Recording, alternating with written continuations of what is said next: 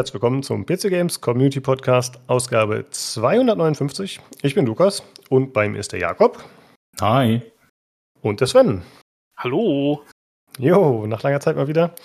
Äh, ja, wir haben äh, uns äh, mehr oder weniger spontan zusammengefunden, um eine Folge aufzunehmen. Und zwar ist der Anlass, dass äh, vor, ich glaube, ja, zwei, drei Wochen oder so hat dieses Warhammer Skulls Showcase stattgefunden. Das ist halt von Games Workshop, den Warhammer-Machern, so ein äh, Event, wo sie ihre Spiele präsentieren, die Videospiele und was da so Neues gibt und auch Altes. Aber da kommen wir später zu. Ähm, ja, und deswegen haben wir gesagt, hey, lass doch mal drüber quatschen. Und ihr beide seid ja auch ein Thema. Und Jakob hat das äh, Bolt Gun gespielt, diesen Boomer-Shooter. Äh, da wird er ein bisschen was berichten. Und wir schieben noch ein bisschen themenfremd, aber wir schieben noch Darkest Dungeon 2 ein, weil das haben Sven und ich beide gespielt. Jo. Ähm, ja, aber lasst doch erstmal drüber äh, sprechen, was ihr sonst so gespielt habt. Sven, was hast du gezockt in letzter Zeit? Also vor allen Dingen, wie du schon angekündigt hast, Darkest Dungeon 2. Äh, großer. Fan. Ähm, ansonsten tatsächlich habe ich so, im Moment bin ich so ein bisschen im äh, Roguelike-Fieber. Ich meine, bin ich sonst auch, aber aktuell noch mehr. Ähm, so die letzten Spiele, die ich gespielt habe, waren Hades, das habe ich mir gekauft. Äh, war, glaube ich, lange überfällig, dass ich mir das mal rangezogen habe. Und ansonsten, so als aktuelleren Titel, äh, Age of Wonders 4. Das war auch ein ziemlich guter uh. Release. Oh, das habe ich ein bisschen verpasst, weil ich ja kein Internet hatte, konnte ich mir da nicht runterladen, kaufen. Äh, ja, ist gut geworden. Ist sehr gut geworden. Ich bin mehr als zufrieden. Es ist auch äh, deutlich besser als der Vorgänger. Viel Wiederspielwert. Du kannst ja deine eigene Rasse im Endeffekt komplett selbst bauen, deinen eigenen Helden kreieren. Ähm, ich sag mal, ein paar Sachen sind, könnte man noch, aber das wird bestimmt DLC-lastig noch nachgeliefert, weil ist ein Paradox-Spiel, dementsprechend, da ist DLC immer dabei. Ähm, insgesamt aber ein sehr stabiles Base-Game. Für mich, äh, wer so auf Civilization und so weiter steht, und dann noch ein bisschen Echtzeit mit reingespielt haben möchte. Was heißt Echtzeit? Es ist rundenbasiert, stimmt gar nicht. Es ist rundenbasiert und äh, dementsprechend, ja, äh, kann ich nur weiterempfehlen. Mhm. Ja, ist ja eigentlich so im Stil so von Heroes of Might and Magic so ungefähr, ne? Ja, genau, kann man ganz gut damit vergleichen. Ja. Äh, spielst du das, äh, spielst du die Kampagne oder online oder beides? Äh, ich habe bis jetzt nur die Kampagne und ein paar einzelne Runden gespielt. Äh, ich habe gehört, mhm. aber da kann ich jetzt keine äh, Wertung zu abgeben, weil ich es wie gesagt selbst noch nicht gemacht habe, äh, dass der Multiplayer aktuell auch noch recht fehlerbehaftet bzw. instabil zu sein scheint und da noch ein bisschen nachgefixt werden muss, bis das vernünftig und stabil laufen soll. Mhm. Okay. Äh, du meintest es besser als der Dreier. Äh, kannst du da genau sagen, was da jetzt äh, besser geworden ist oder was für dich ausmacht, dass es eben dir besser gefällt? Ja, also im Endeffekt deutlich mehr Freiheit in der Erstellung seiner eigenen Rasse. Ähm, ich finde cool, dass du im, im Endeffekt ähm, ist es ja so, dass du, oder ich, ich weiß nicht, ob das ähm, vom Spielprinzip her zu dem Zeitpunkt, das ist schon lange her, dass ich da Age of Wonders 3 gespielt habe, um ehrlich zu sein, ähm, mich hat als mich mich reizt halt am meisten jedes Mal eine eigene Rasse zu kreieren und äh, dann halt auch direkt zu sagen hier äh, welche Magie nutzt man, weil man kann. Im Endeffekt ist Age of Wonders ja schon damals und auch jetzt ein kompletter Sandkasten für ähm, für eine eigene Zivilisation. Das heißt, du kannst äh, du kannst dir aussuchen, welche Magie du nutzt. Ähm, du kannst dir aussuchen, äh, wie deine Rasse kämpft, wie deine Rasse gegenüber anderen äh, Völkern auftritt und ähm, im, im Endeffekt kannst du dir da halt, wenn du es möchtest, kannst du so Roleplay-mäßig recht stark da agieren. Und das Gefühl hatte ich zwar damals in Age of Wonders 3 auch, konnte ich mich da gut dran erinnern so, aber das ist in Age of Wonders 4 deutlich ausgeprägter. Und es macht mhm. viel Spaß, dass man, du hast halt im Endeffekt, je nachdem, was du für Magie nimmst, je nachdem, wie deine Rasse eingestellt ist, kannst du so zwischen fünf, sechs, ich weiß gar nicht, wie viele es sind, sechs verschiedenen Elementen wählen. Und je nachdem, wie du diese Elemente dann aufteilst, ähm, erstellt sich dann quasi, ähm, erstellt sich deine Zivilisation quasi. Du kannst zum Beispiel sagen, du nimmst, weiß ich nicht, Steinmagie und dann bist du als nächstes besser mit äh, im Schmieden und äh, kannst für deine Zivilisation eher darauf pushen, dass die industriell stark ist. Ähm, kannst aber auch zum Beispiel, das habe ich in einer Kampagne gemacht, darauf gehen, dass du äh, ähnlich wie bei Warhammer eine komplett fanatische äh, Anhängerschaft kreierst, die dann hinterher zu Engels gottgleichen Wesen aufsteigen und dann äh, alle im Endeffekt alle unwürdigen Purgen, die es dann halt so auf dem Planeten da so gibt. Ähm, ja, also ich, ich habe da sehr viel Spaß mit gehabt. Das spielt sich auch alles sehr unterschiedlich. Dementsprechend, der Wiederspielwert ist da recht hoch. Und das ist sowas, mhm. was mich immer äh, ganz besonders gut äh, unterhält bei solchen Spielen, wenn du da halt viel Wiederspielwert hast und da jede Runde eine neue ist im Endeffekt. Ja. Ja, ich habe, äh, wie gesagt, den Launch schon ein bisschen verpasst, äh, weil eigentlich hat es mich auch sehr interessiert, muss ich sagen. Jetzt muss ich mal gucken. Jetzt sind leider schon andere Projekte, die irgendwie anstehen, aka Spiele, die gespielt werden wollen und keine Ahnung, privat irgendwelche Sachen. Äh, Jakob, du hast doch auch Age of Wonders 4 so ein bisschen mitverfolgt, ne? Wir hatten ja auf dem Discord uns öfter ausgetauscht. Ist das, hast du das geholt oder? Nee, ich habe damals den Dreier, wie du auch, gespielt. Ich habe den Vierer, den Release ein bisschen mitverfolgt. Aber mir ging es ähnlich wie dir. Ich hatte zwar Internet, aber ich hatte dann auch andere Spiele oder privat anderes zu tun, dass es einfach hinten übergefallen ist. Es kam mhm. zu einem ungünstigen Zeitpunkt raus, das glaube ja. ich auch. ich hatte nämlich, ich weiß noch, ich habe es gekauft und dann kam, glaube ich, zwei Tage später so Darkest Dungeon raus und dann habe ich das Spiel gar nicht mehr gespielt. okay, verstehe. Ja. Ähm, ja, apropos privat äh, vieles um die Ohren. Jakob, du warst gestern auf dem Festival, ne? Hat das geklappt? Nee, Heuschnupfen. Ah, okay. Heuschnupfen, war, ne? Ja, es ist seit zwei, drei Tagen echt wirklich schlimm. Also ich hätte da auch keinen Spaß gehabt, wenn ich da draußen umgestanden wäre. Hm, Drum okay, war ich ja. nicht. Aber die allermeisten, also es gibt wenig Bands, die ich noch nicht gesehen habe. Wahrscheinlich vier, die mir noch fehlen auf meiner hätte ich gern mal Liste. Davon ist die Hälfte wahrscheinlich schon tot inzwischen. Von daher ist es nicht ganz so schlimm. Konnte die Karte auch wieder an eine Freundin weitergeben. Von daher ist alles gut. Okay. War jetzt nicht der größte Verlust. Wäre ganz nett gewesen, Wetter hat gepasst und so, coole Leute, aber ging einfach nicht. Ist dieses Jahr echt schlimm mit dem Heuschnupfen, also ja. Oh Mann, ja, mies. Äh, aber ja, da du es gerade ansprichst, äh, an die Zuhörer, wir haben äh, alle ein bisschen zu kämpfen. Ich war erkältet. Äh, gut, Sven ist gerade über Heuschnupfen hinweg quasi. Ja, äh, jetzt hat es bei mir gerade aufgehört. Ja, äh, das heißt, wenn wir vielleicht mal rumschnüffeln oder niesen oder so, bitte entschuldigen. Vielleicht nehmen wir auch einfach die Discord-Spur, die ist ein bisschen verzeihender. Gucken wir mal. Ähm, ja, okay, Jakob, was hast du denn gespielt in letzter Zeit? Ähm, Bolt Gun, Blood Bowl 3, Total War Warhammer 3 und ich habe mir World of Warships runtergeladen und spiele da zwei, drei Mal die Woche mit meinem Bruder und einem Kumpel. Aber das, mhm. das, das macht immer sehr schnell aggressiv. Also wir fahren immer zwei, drei Runden und dann spielen wir es wieder eine Woche nicht. Also ich kann es nicht empfehlen. Ja, diese Kriegsspiele. Nee, ja. warum machst du aggressiv? Wegen des Teams oder, oder was ist das Problem?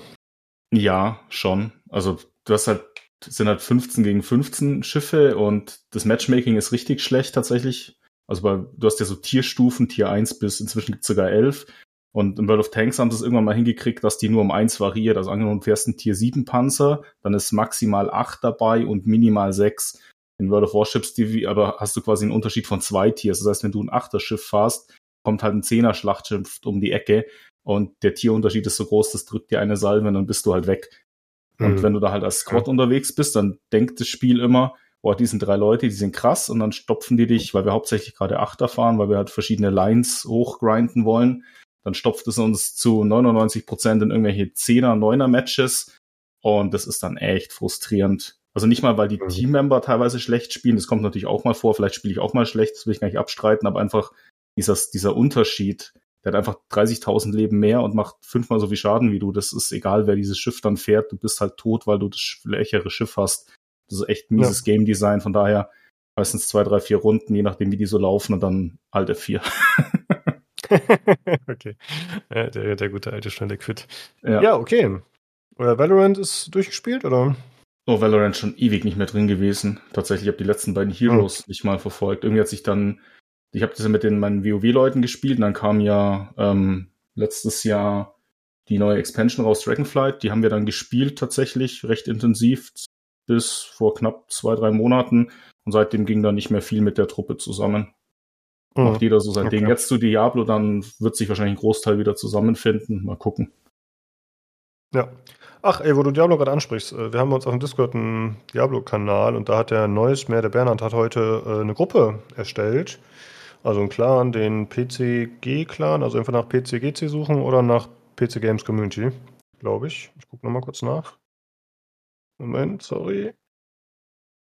Genau die beiden, wie ich es gerade gesagt habe, also PCGC oder PC Games Community, dann findet ihr den klar und dann könnt ihr da beitreten, wenn ihr Bock habt. Genau. Okay. Dann, äh, ja, das heute so ein bisschen eine Folge außer der Reihe ist, haben wir die anderen Sachen, äh, Hardware-Teil oder Hörerfeedback und so, das haben wir heute alles nicht. Wir gehen jetzt direkt über zu den paar Themen, die wir haben. Und äh, wir sprechen, wie gesagt, über das Warhammer Skulls Showcase. Das war ein äh, 45-minütiger Stream etwa. Äh, wir haben uns jetzt nur die Sachen rausgepickt, die wir wirklich besprechenswert fanden, weil man muss sagen, es wurde wirklich äh, unfassbar viel äh, Mobile-Zeugs gezeigt und irgendwie mit irgendwelchen Billo-Trailern und äh, keine Ahnung, irgendwelche DLCs für Vermintide 2 und so. Also wirklich Sachen, die entweder schon lange draußen sind und ein bisschen Updates oder Patches erhalten haben oder halt Sachen, die für uns als Core-Spieler, sage ich mal, jetzt nicht so interessant sind. Ist immer wieder erstaunlich, finde ich, äh, was Games Workshop so macht, wo die so ihre Finger drin haben. Ne? Also Mobile zum Beispiel habe ich noch nie ein Spiel von denen gespielt, aber die haben echt viel Zeugs. Das stimmt, ja. Äh, war ich ehrlich gesagt auch ein bisschen überrascht, dass die das auch so stark vermarkten. Ähm, man, man möchte ja meinen, dass das eigentlich eher so ein bisschen Richtung ja, östlichen Markt geht, ne? Weil da halt mhm. Handys ja, glaube ich, oder Handyspiele viel mehr angesagt sind als im Westen. Und ähm, dass sie da jetzt auch irgendwie sich vielleicht stärker aufstellen wollen. Ich meine, mag ja durchaus sein, dass das äh, löblich oder beziehungsweise halt auch einfach sinnhaftig für, für einen neuen Geschäftsbereich ist bei ihnen. Aber ja, für mich, ich weiß jetzt nicht, ob ich für euch sprechen kann, aber für mich war es maximal uninteressant. du sprichst für mich. das Einzige, was ich ein bisschen cool fand optisch, war so ein 40k-Ding, wo die irgendwie so äh, rundenbasierte Kämpfe hatten und das war so ein, das war auf so viereckigen Schlachtfeldern. Ich weiß gerade nicht mehr, welches Game das war. Das sah irgendwie ein bisschen cool aus, aber wahrscheinlich ist das Gameplay auch Trash. Also vielleicht war das das äh, Warhammer 40k Tacticus. Ja, das da habe ich bei mir nämlich Notizen drin stehen Mobile Game gar kein großer Schrott. okay. Ja, stimmt, ja, hast recht. Ja, genau, das war das eine, was so ein bisschen nett aussah. Ja, aber dennoch, äh, ja, Mobile Game brauchen wir nicht unbedingt. Okay, ähm, ja, wir haben hier die Notizen von Jakob und ich würde dir auch das äh, Wort mehr oder weniger übergeben. Jakob, federführend, du hast äh, gesagt, du kannst den Host, der das Ganze geleitet hat, ne? Ja, ich möchte ihn, muss ihn jetzt aussprechen, ich mache bestimmt, ich sag's bestimmt falsch. Rahul Kohli, also ist ein Schauspieler, ich nehme an, indischer Abstammung, möchte mich das nicht festlegen. Und ich kannte den aus der Serie iZombie. Daher mhm. war er mir bekannt, sonst hätte ich auch nicht gewusst, wer es ist. Aber ja, der hat das Ganze, ich nenne es mal, gehostet. Also von den 45 Minuten hat er, glaube drei Minuten hat er, war er, hat er Screentime gehabt. ja, ja, stimmt. Das war schon recht durchgetaktet, ne? Es wurden ja. hauptsächlich Trailer gezeigt, ja. Ja, dann würde ich sagen, äh, kommen wir noch mal zum ersten Game, was wir gesagt haben, was ein bisschen interessanter ist. Und zwar ist das äh, Speed Freaks, heißt das, Jakob. Du hast das letztens auf dem Discord schon mal gepostet. Was ist das genau? Ähm, sah im ersten Moment aus wie World of Tanks im Warhammer 40k-Universum und statt einem Panzer hast du von einem Ork irgendwas zusammengeschustertes. Das sah für mich so aus, als könntest du dir selber Fahrzeuge, kleine Buggies, Panzer zusammenbauen und dann spawnst du mit anderen Leuten in einer Arena oder in einer Map und musst Dinge kaputt schießen. Und mehr hat man jetzt aber auch nicht gesehen, mehr verrät der Trailer tatsächlich nicht. Aber ich fand's, ich fand die Idee dahinter ganz nett muss ich sagen. Ja, Ob das Spiel dann gut wird, weiß ich nicht. Aber witziges Setting. Ja, finde ich auch. Also äh, Orks haben ja immer so einen gewissen Trash-Appeal. Das macht halt Spaß so. Diese, äh, ja, die sind ja schon sehr stereotyp, aber es ist halt lustig, sich die reinzuziehen und äh, ist eigentlich ganz cool, ne? Die Idee, dass man sagt, hey, wir haben äh, Fahrzeuge, der Spieler kann die irgendwie selber bauen oder modifizieren, weil da geht es ja bei den Orks in 40k immer drum, dass sie da mhm. halt irgendwelche Sachen äh, verschrotten und weiterverwenden und an ihre Fahrzeuge und Schiffe dran basteln. dass es halt auch immer recht abgefahren wird so. Und das passt malen, dann sind die schneller, das ist so. genau, ja, richtig. Ja. Facts nicht hinterfragen, äh, bitte. Genau, äh, ja, müssen wir vielleicht äh, ganz kurz erklären für die Leute, die wo über die nicht so drin sind. Tatsächlich äh, ist das irgendwie so, dass äh, ja, die Orks halt den Glauben daran haben, wenn sie äh, das zum Beispiel rot anmalen, dass es dann eben stärker ist. Und so können sie quasi auch Dinge machen, die eigentlich physikalisch unmöglich wären. Was irgendwie absurd ist, aber das liegt daran, dass sie das über ihre Gottheiten und ihren Glauben irgendwie äh, durchgesetzt bekommen, was sehr strange ist. Aber sie können halt auch irgendwie Sachen bauen, die eigentlich äh, ihren, ihr Können übersteigen. So, das ist äh, ganz witzig. Ja, und das Ganze wird halt äh, so ein äh, Shooter für 16 Spieler steht ja, das wird Free-to-Play und ja, Multiplayer halt dementsprechend. Und ist sogar in der Open Alpha schon spielbar, sehe ich hier gerade. Könnte man also theoretisch mal reinschauen. Ähm, aber jetzt mal Hand aufs Herz, ist das denn so ein Spiel, was ihr dann letztendlich spielen würdet? Also habt ihr Bock auf so ein, äh, ich fahre mit dem Auto rum und baller? Also wenn es jetzt Free-to-Play sein soll, also wenn es jetzt wirklich Free-to-Play ist und mhm. äh, ich sag mal, wenn es jetzt mal, wenn man es mal testen kann, reinschauen würde ich mal. Ja, also ich meine, ich bin halt generell, äh, wenn es so in Wo Richtung Warhammer geht, großer Orc-Fan. Dementsprechend, äh, ich mag diesen ganzen Appeal ähm, von den, den, den, den Trash-Faktor, der da halt bei denen ist, ist halt recht hoch. Und ähm, ja, ich fand es da halt, auf jeden Fall weiß ich, das ist halt, glaube ich, so ein Spiel, was du mal für ein, zwei Abende spielen kannst mit Kumpels und äh, dementsprechend, ja, würde ich vielleicht mal mit äh, einer Spielgruppe so ein bisschen austesten wollen. Mhm. Jetzt ja. weiß ich jetzt nicht, ob mich das dauerhaft, äh, ob mich das jetzt dauerhaft packt, aber das weiß man immer erst, wenn man es, wenn man es halt wirklich mal gespielt hat. Also testen würde ich es auf jeden Fall mal, ja. Mhm, ja. Ja, das mit der Open Alpha war mir ganz klar. Ich habe mir gerade geguckt, das gibt mir auch nicht auch schon Gameplay. Also man ja. kann sich schon äh, anschauen, wie das Game so ist. Und ja, das erinnert mich ein bisschen an so ein sowas wie Rage zum Beispiel. Falls ich noch mhm. erinnere. Ich das auch die ganze Zeit, es, es, es, gab irgendwie auch die letzten, ich, ich, weiß halt nicht mehr, wie das hieß, aber ich glaube, es gab mal letztens auch so ein Spiel, da konntest du dir auch dein äh, Fahrzeug komplett selber zusammenbauen. Da ging es im Endeffekt nur darum, die Gegner halt mit deinem Auto, was du dann halt was halt abenteuerlich zusammengebaut worden ist, Platz zu machen. Ich weiß noch, da haben Leute irgendwie nur ein Rad genommen oder so und sind dann die ganze Zeit im Kreisel geflogen und haben aber überall an ihre, äh, an ihre Kiste da Waffen dran gebaut und haben halt in alle Richtungen geschossen. Sowas finde ich halt cool, wenn man das sowas bei Orks machen könnte, das würde ja passen, eigentlich, ne? Wenn du da wirklich sowas richtig ja. abgedreht ist, was physikalisch eigentlich gar nicht machbar ist, bauen kannst. Aber weiß ich jetzt nicht, wie weit dich die Leute oder die Entwickler da äh, freiraumtechnisch so äh, spielen lassen. Ey, der Olli hatte das Spiel, was du meinst, glaube ich, mal vorgestellt. Das heißt irgendwas ja. mit Cross, cr nicht Crossfire. Ich weiß, es liegt mir auf der Zunge, aber mir fällt es gerade nicht ein. Ich gucke schon ja. nebenbei, mein aber. Bruder hat das gespielt, aber ich weiß nicht mehr, wie es heißt. äh, Cross, Cross Out? Heißt das Cross Out? Ja, Cross Out heißt. Ja, ich sehe auch gerade Videospiel. Genau. Ja, das ist das, das ist das, genau. Das müsste ja, wenn das sein. so in dem Stil sein könnte, das ja auch Free-to-Play, glaube ich, Cross Out. Ne? Das ist, glaube ich, auch so ein ja. Ding. War ganz ja, witzig. Genau. Das fand ich von der Idee zumindest ganz cool. Und ich meine, wenn die das jetzt so auch schaffen, irgendwie in einem Warhammer-Universum umzusetzen, da bin ich der allerletzte, der sagt, ich probiere das nicht aus. ja. ja. sieht auf jeden Fall ganz witzig aus. Also, ja. Ist, ach ja, Orks geht immer. So ein bisschen äh, Faxen machen ist doch cool. Ja. Absolut. Ja, äh, das ist unsere professionelle Einschätzung. Wenn es euch interessiert, könnt ihr auf jeden Fall reinspielen. Gut, ähm, dann wurde noch gezeigt äh, Blood Bowl 3, ein DLC. Aber bevor wir jetzt zu dem DLC kommen, der vorgestellt wurde, äh, Jakob, du hast dich sehr, sehr auf Blood Bowl 3 gefreut. Ja. Du hattest aber im Discord schon irgendwie geschrieben, dass das alles nicht geil ist und du und auch viele andere enttäuscht sind. Warum? Erzähl mal kurz, ich habe das nicht so richtig gecheckt. Äh, also mehrere Gründe. Zum einen war der Launch katastrophal, also te von technischer Seite her. Ständig hattest du Disconnects, wurdest vom Server getrennt, weil du darfst ja nur noch Online-Dinge tun. Ewige hm. Ladezeiten, Spiel ist gecrashed, egal auf welcher Plattform. Und dann haben sie das, muss man sagen, recht zügig und zeitnah tatsächlich gefixt, aber die Leute waren halt schon angepisst und dann ging es weiter. Dann haben die Leute festgestellt, es gibt einen, wieder so einen unsäglichen Ingame-Shop mit so einer doofen Ingame-Währung mit irgendwelchen Cosmetics und dann, wenn du den Helm einmal kaufst, kannst du den aber nur einem deiner Spieler aufziehen. Dann waren die Leute wieder angepisst. Dann haben sie jetzt mhm. gemacht, wenn du den Helm kaufst, darfst du jedem deiner Spieler, der quasi Spielertyp Stürmer ist, sage ich mal, darf auch diesen Helm haben, dass du da jetzt nicht zehnmal den gleichen Helm kaufen musst.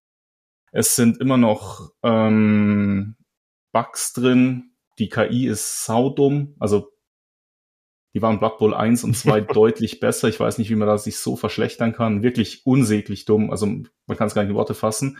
Es sind immer noch Fähigkeiten und Skills nicht drin. Zum Beispiel, es gibt die Fähigkeit, äh, wie heißt es im Deutschen, Mehrfachblock.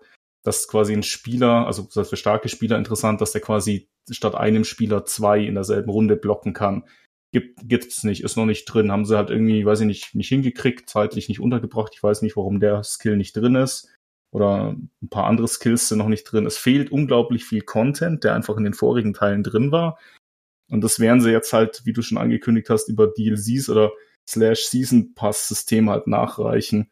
Der Plan mhm. ist quasi, die machen immer so einen Season Pass und wenn du den dann lustig, also wenn du den quasi durchspielst, dann bekommst du quasi ein neue, neues Team. Da es 29, nee, 28 offizielle, ein inoffizielles Teams gibt, kann das sich ein bisschen ziehen, weil nur zwölf, glaube ich, im, im, also als Roster von Anfang an verfügbar sind. Also es ist jetzt quasi das 13. Team. Und es ist noch kein Ranked-System drin. Ja, und auch der Support ist richtig, also ich bin bei denen auf dem Discord, da, die Leute machen so viel konstruktive Kritik, also da ist auch wirklich, also da ist auch viel Hass dabei, aber auch wirklich viele Leute, die wie ich Bock, ja, und also da sind Sachen dabei, das auf jeden Fall, da sind auch viele Leute dabei, die wie ich Bock drauf haben, die wirklich konstruktives Feedback geben und sagen, hey, das und das war doch vorher besser, könnt ihr das ändern? Und null Rückmeldung von den Entwicklern drauf, gar nichts. Also ganz einseitige Kommunikation. Und ja, ich, was ich halt auch nicht verstehe ist, also ich weiß jetzt warum, die ersten beiden Teile waren von Cyanide entwickelt, ist der dritte Teil auch, aber der Publisher war damals noch Focus Interactive und Cyanide, Cyanide, wie auch immer man es ausspricht, wurden aufgekauft von Nakon. Das sind übrigens die, die auch für das gute Gollum-Spiel verantwortlich sind. Vielleicht kann man da Parallelen ziehen. Und auf jeden Fall, ja, seit die den Laden haben, sage ich mal, funktioniert Blood Bowl nicht mehr so gut. Gerade die mhm. KI, also Singleplayer kannst du es nicht spielen. Und Online-Matches geht inzwischen, weil sie es halt technisch überarbeitet haben, aber es fehlt halt noch so viel. Du hast, kein, wie gesagt, kein, kein Ladder, kein Ranked. Es fehlen einfach Fähigkeiten, die für manche Teams essentiell wichtig sind. Oder Sachen sind, sind verbuggt. Irgendwelche Fähigkeiten triggern nicht richtig. Und es ist einfach ganz schwach. Also echt einer der schlechtesten Releases, die ich je mitgemacht habe in meiner Gaming-Karriere. Okay. Ich habe auch gerade geschaut auf der Steam-Seite. Äh, die Reviews sind größtenteils negativ. Ja. Und es ist, ich, ich dachte, es wäre free to play, um ehrlich zu sein, aber das kostet ja schon 30 Euro in der Standardversion, ne? Ja, das ist sogar okay. Da, da haben die alten sogar ein bisschen mehr gekostet. Ja, aber, aber ich weiß nicht, aber die hatten keinen Season Pass, oder? Ich nee. weiß, ich habe den ersten Teil auch, aber es ist auch schon sehr lange her, dass ich den gespielt habe, um Wir ehrlich zu sein. Wir hatten keinen Season Pass, die hast du gekauft und dann war das Zeug halt da. Okay. Es gab auch ein paar DLCs mit Völkern und so, ne? Ich, ich meine, das glaub, ist ja fein. Ne? Ich meine, lohnt sich denn für dich der Season Pass, würdest du sagen? Also ist das okay vom Geschäftsmodell her, oder? Du ein 30-Euro-Spiel mit Season Pass ist okay. Das Problem ist nur, um den Season Pass zu nutzen. Also Season Pass ist ja generell ein ganz komisches Konstrukt. Du bezahlst dafür, dass du das Spiel dann quasi spielst. Und wenn du es nicht tust, dann entgeht dir ja quasi Content oder Cosmetics oder, oder irgendwelche Sachen im Endeffekt. Also du verpflicht, du bezahlst und verpflichtest dich dann, den auch quasi durchzuspielen. Sonst geht dir was. Und du kannst dir, wenn du es nicht tust, als Buße quasi theoretisch dann noch die fehlenden Level nachkaufen. Also total geniales Konzept, bringt dem Spieler halt nichts. Ja. Würde Blood Bowl 3 gut funktionieren, also im Singleplayer tut's es nicht, aber wenn wenigstens der Multiplayer vernünftig wäre, wie gesagt, technisches laufen würde und die Fähigkeiten und so weiter da sind, könnte man sich überlegen, es mehr zu spielen. Aber aktuell, ich gucke da aktuell nur rein, um quasi mal Teams zusammenzubauen und mal kurz auszuprobieren, die ich mir dann vielleicht im Tabletop kaufen würde. Aber mehr ist es aktuell für mich nicht. Schade. Hm. Ja, sehr schade. Ich habe mich echt drauf gefreut, aber ja. wurde bitter, bitterlichst enttäuscht. Wer will, kann meinen dreiseitigen Rant auch im Discord nachlesen, aber da war ich richtig tiltet, muss ich sagen. Also das verzeihe ich denen auch nicht. Also die sind für mich unten mhm. durch. Erst das ja, und dann Gollum.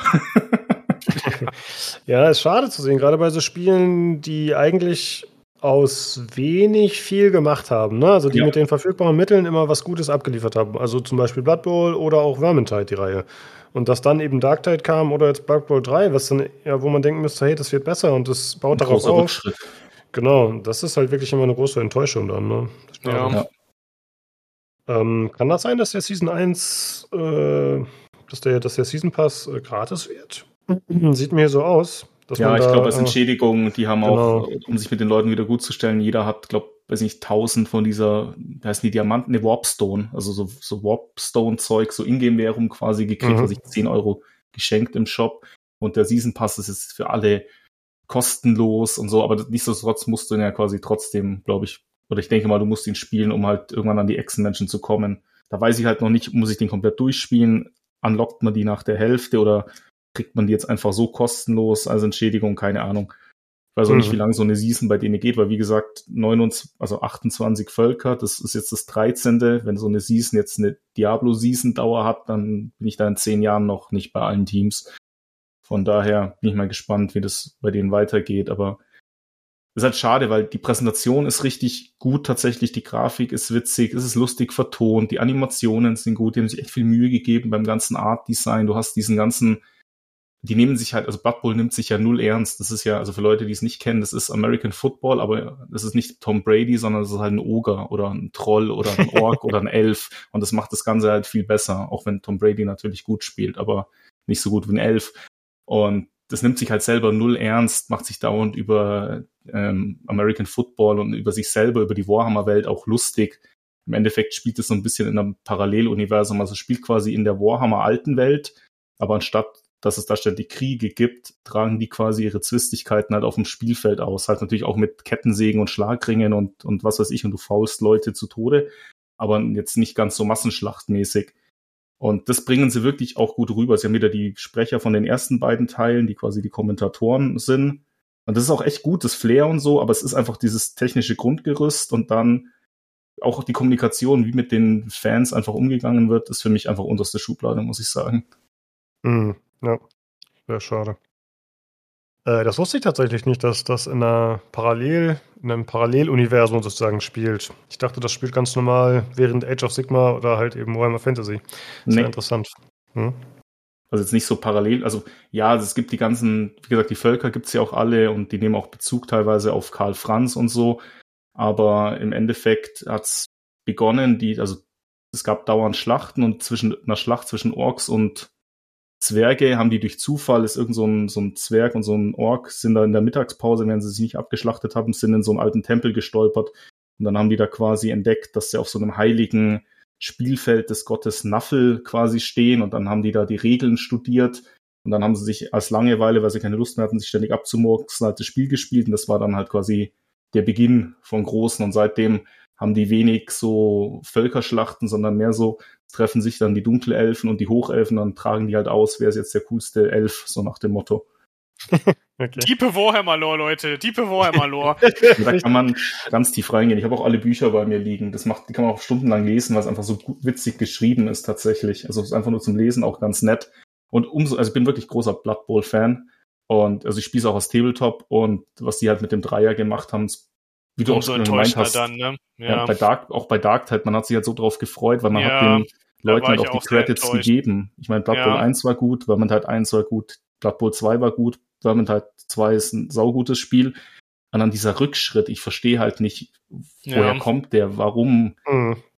Das tut mir dann immer weh, wenn so, auch ein bisschen so Company of Heroes 3, glaube ich, die hatte das gleiche Problem. Einser top, Zweier auch gut und der Dreier, der hat ja auf Steam, glaube ich, auch echt schlechte Kritiken und so weggekriegt. Und ich verstehe es immer nicht, wie man da so Rückschritte machen kann. Es tut mir dann immer weh. Es tut mir auch leid für Fans und in dem Fall bin ich Fan. Also tue ich mir jetzt selber leid und also kauft es nicht. Das ist, ist nicht wert. Ja. Lass es.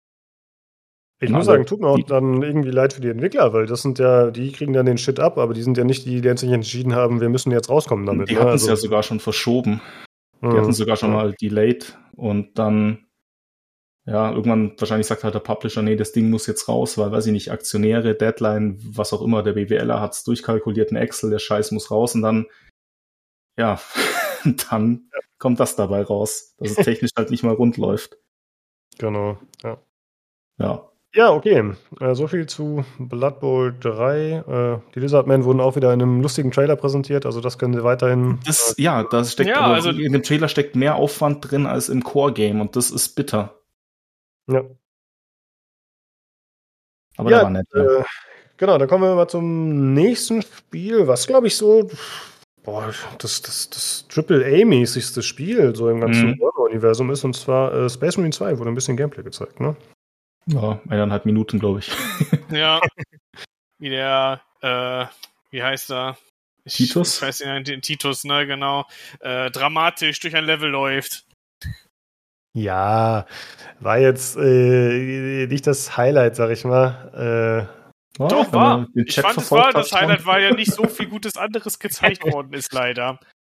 Aber ja. äh, vielleicht, um da auch so ein bisschen zu, also das war ja eins von diesen, das ist ja auch eins von diesen eher nischigen Spielen damals gewesen, Space Marine 1. Ich mhm. weiß, das habe ich damals auf der Gamescon, habe ich das in einem, äh, da haben sie so ein, äh, das war noch ganz abgespaced gemacht. Da haben sie so eine, im Endeffekt so eine von diesen Landungskapseln der Space Marines war der Eingang zu dem, äh, zu dem, äh, zu dem Stand von denen.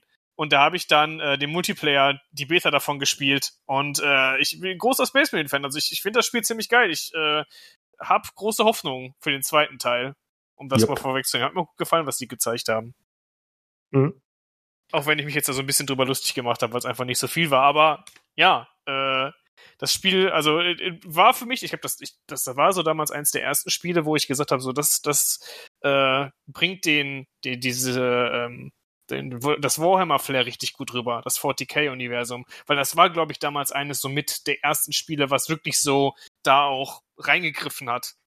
Und versucht hat, Ja. so ein bisschen lore-konform zu sein. Mm, Ja, das kann gut sein. Also mein erstes Warhammer-Game war, glaube ich, äh, Fire Warrior, der Ego-Shooter aus Tau-Perspektive. Und ich glaube, der hat äh, relativ viel äh, äh, Ärger abgekriegt im Nachhinein. Der lief bei mir so gar nicht, weiß ich gepasst noch. Ich wollte das auch mal im Nachhinein spielen, dann lief das bei mir nie. Aber äh, ja, kann ich jetzt nicht so viel zu sagen, aber mein erstes war Dawn of War, aber das hat jetzt Oh, relativ ja. wenig mit äh, hier mit, mit äh, Space Marine zu tun. Aber Space Marine war, glaube ich, der erste Shooter in der Richtung, oder? Ich weiß es, ich überlege gerade. Ja, Third-Person-Shooter glaube ich schon. Also da fällt mir Hm. kein anderer ein, zumindest. Ja. Zumindest Ja. der erste auf dem, sag ich mal, Produktionslevel dann. War ja für Ja, damalige das stimmt. Verhältnisse schon Genau. Double A, heute wahrscheinlich, damals wahrscheinlich Triple A. Aber war es eher noch nischiger wahrscheinlich, ja. Ich hätte auch nie gedacht, dass da einen Nachfolger gibt, weil das ist ja, glaube schon zwölf Jahre her, ich glaube 2011 kam der raus. Mhm. ich hätte mit vielen gerechnet, aber nicht, dass Space Marine 2 auf einmal auftaucht. Ja, Aber ich bin sehr Ja. glücklich darüber. Ich habe große Hoffnungen. ich auch. Würde mich freuen, wenn das, äh, wenn das gut wird. Ja, definitiv.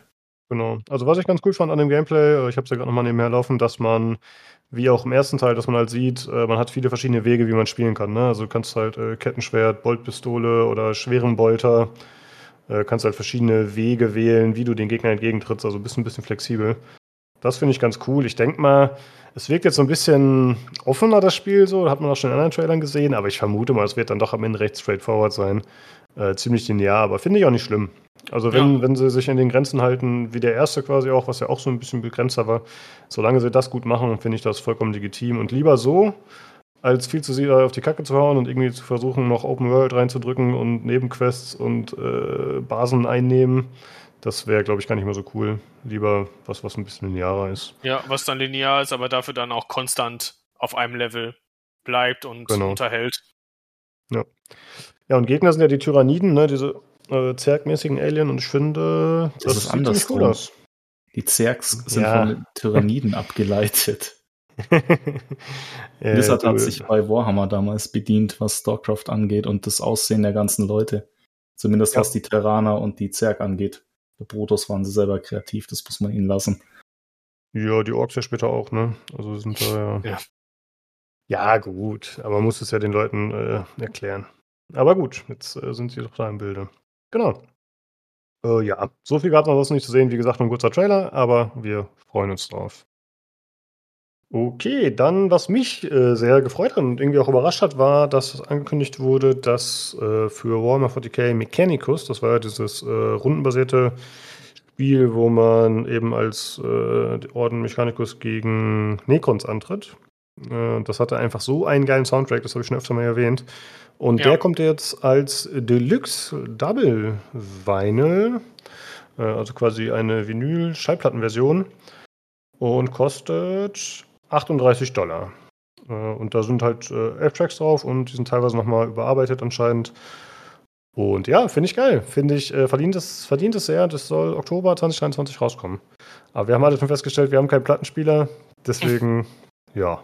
Aber der Soundtrack trotzdem, das kann ich an der Stelle auch nochmal unterstreichen, wie Lukas schon gesagt hat, Top-Soundtrack. Also, Ja. das ist auch so einer von diesen Soundtracks, ähm, die lasse ich immer mal wieder nebenbei laufen. Und das ist, glaube ich, somit der, das größte Lob, was ich für Soundtrack im Endeffekt von Spielen geben kann. Wenn du den halt wirklich nebenbei laufen lässt und der halt immer irgendwo passt.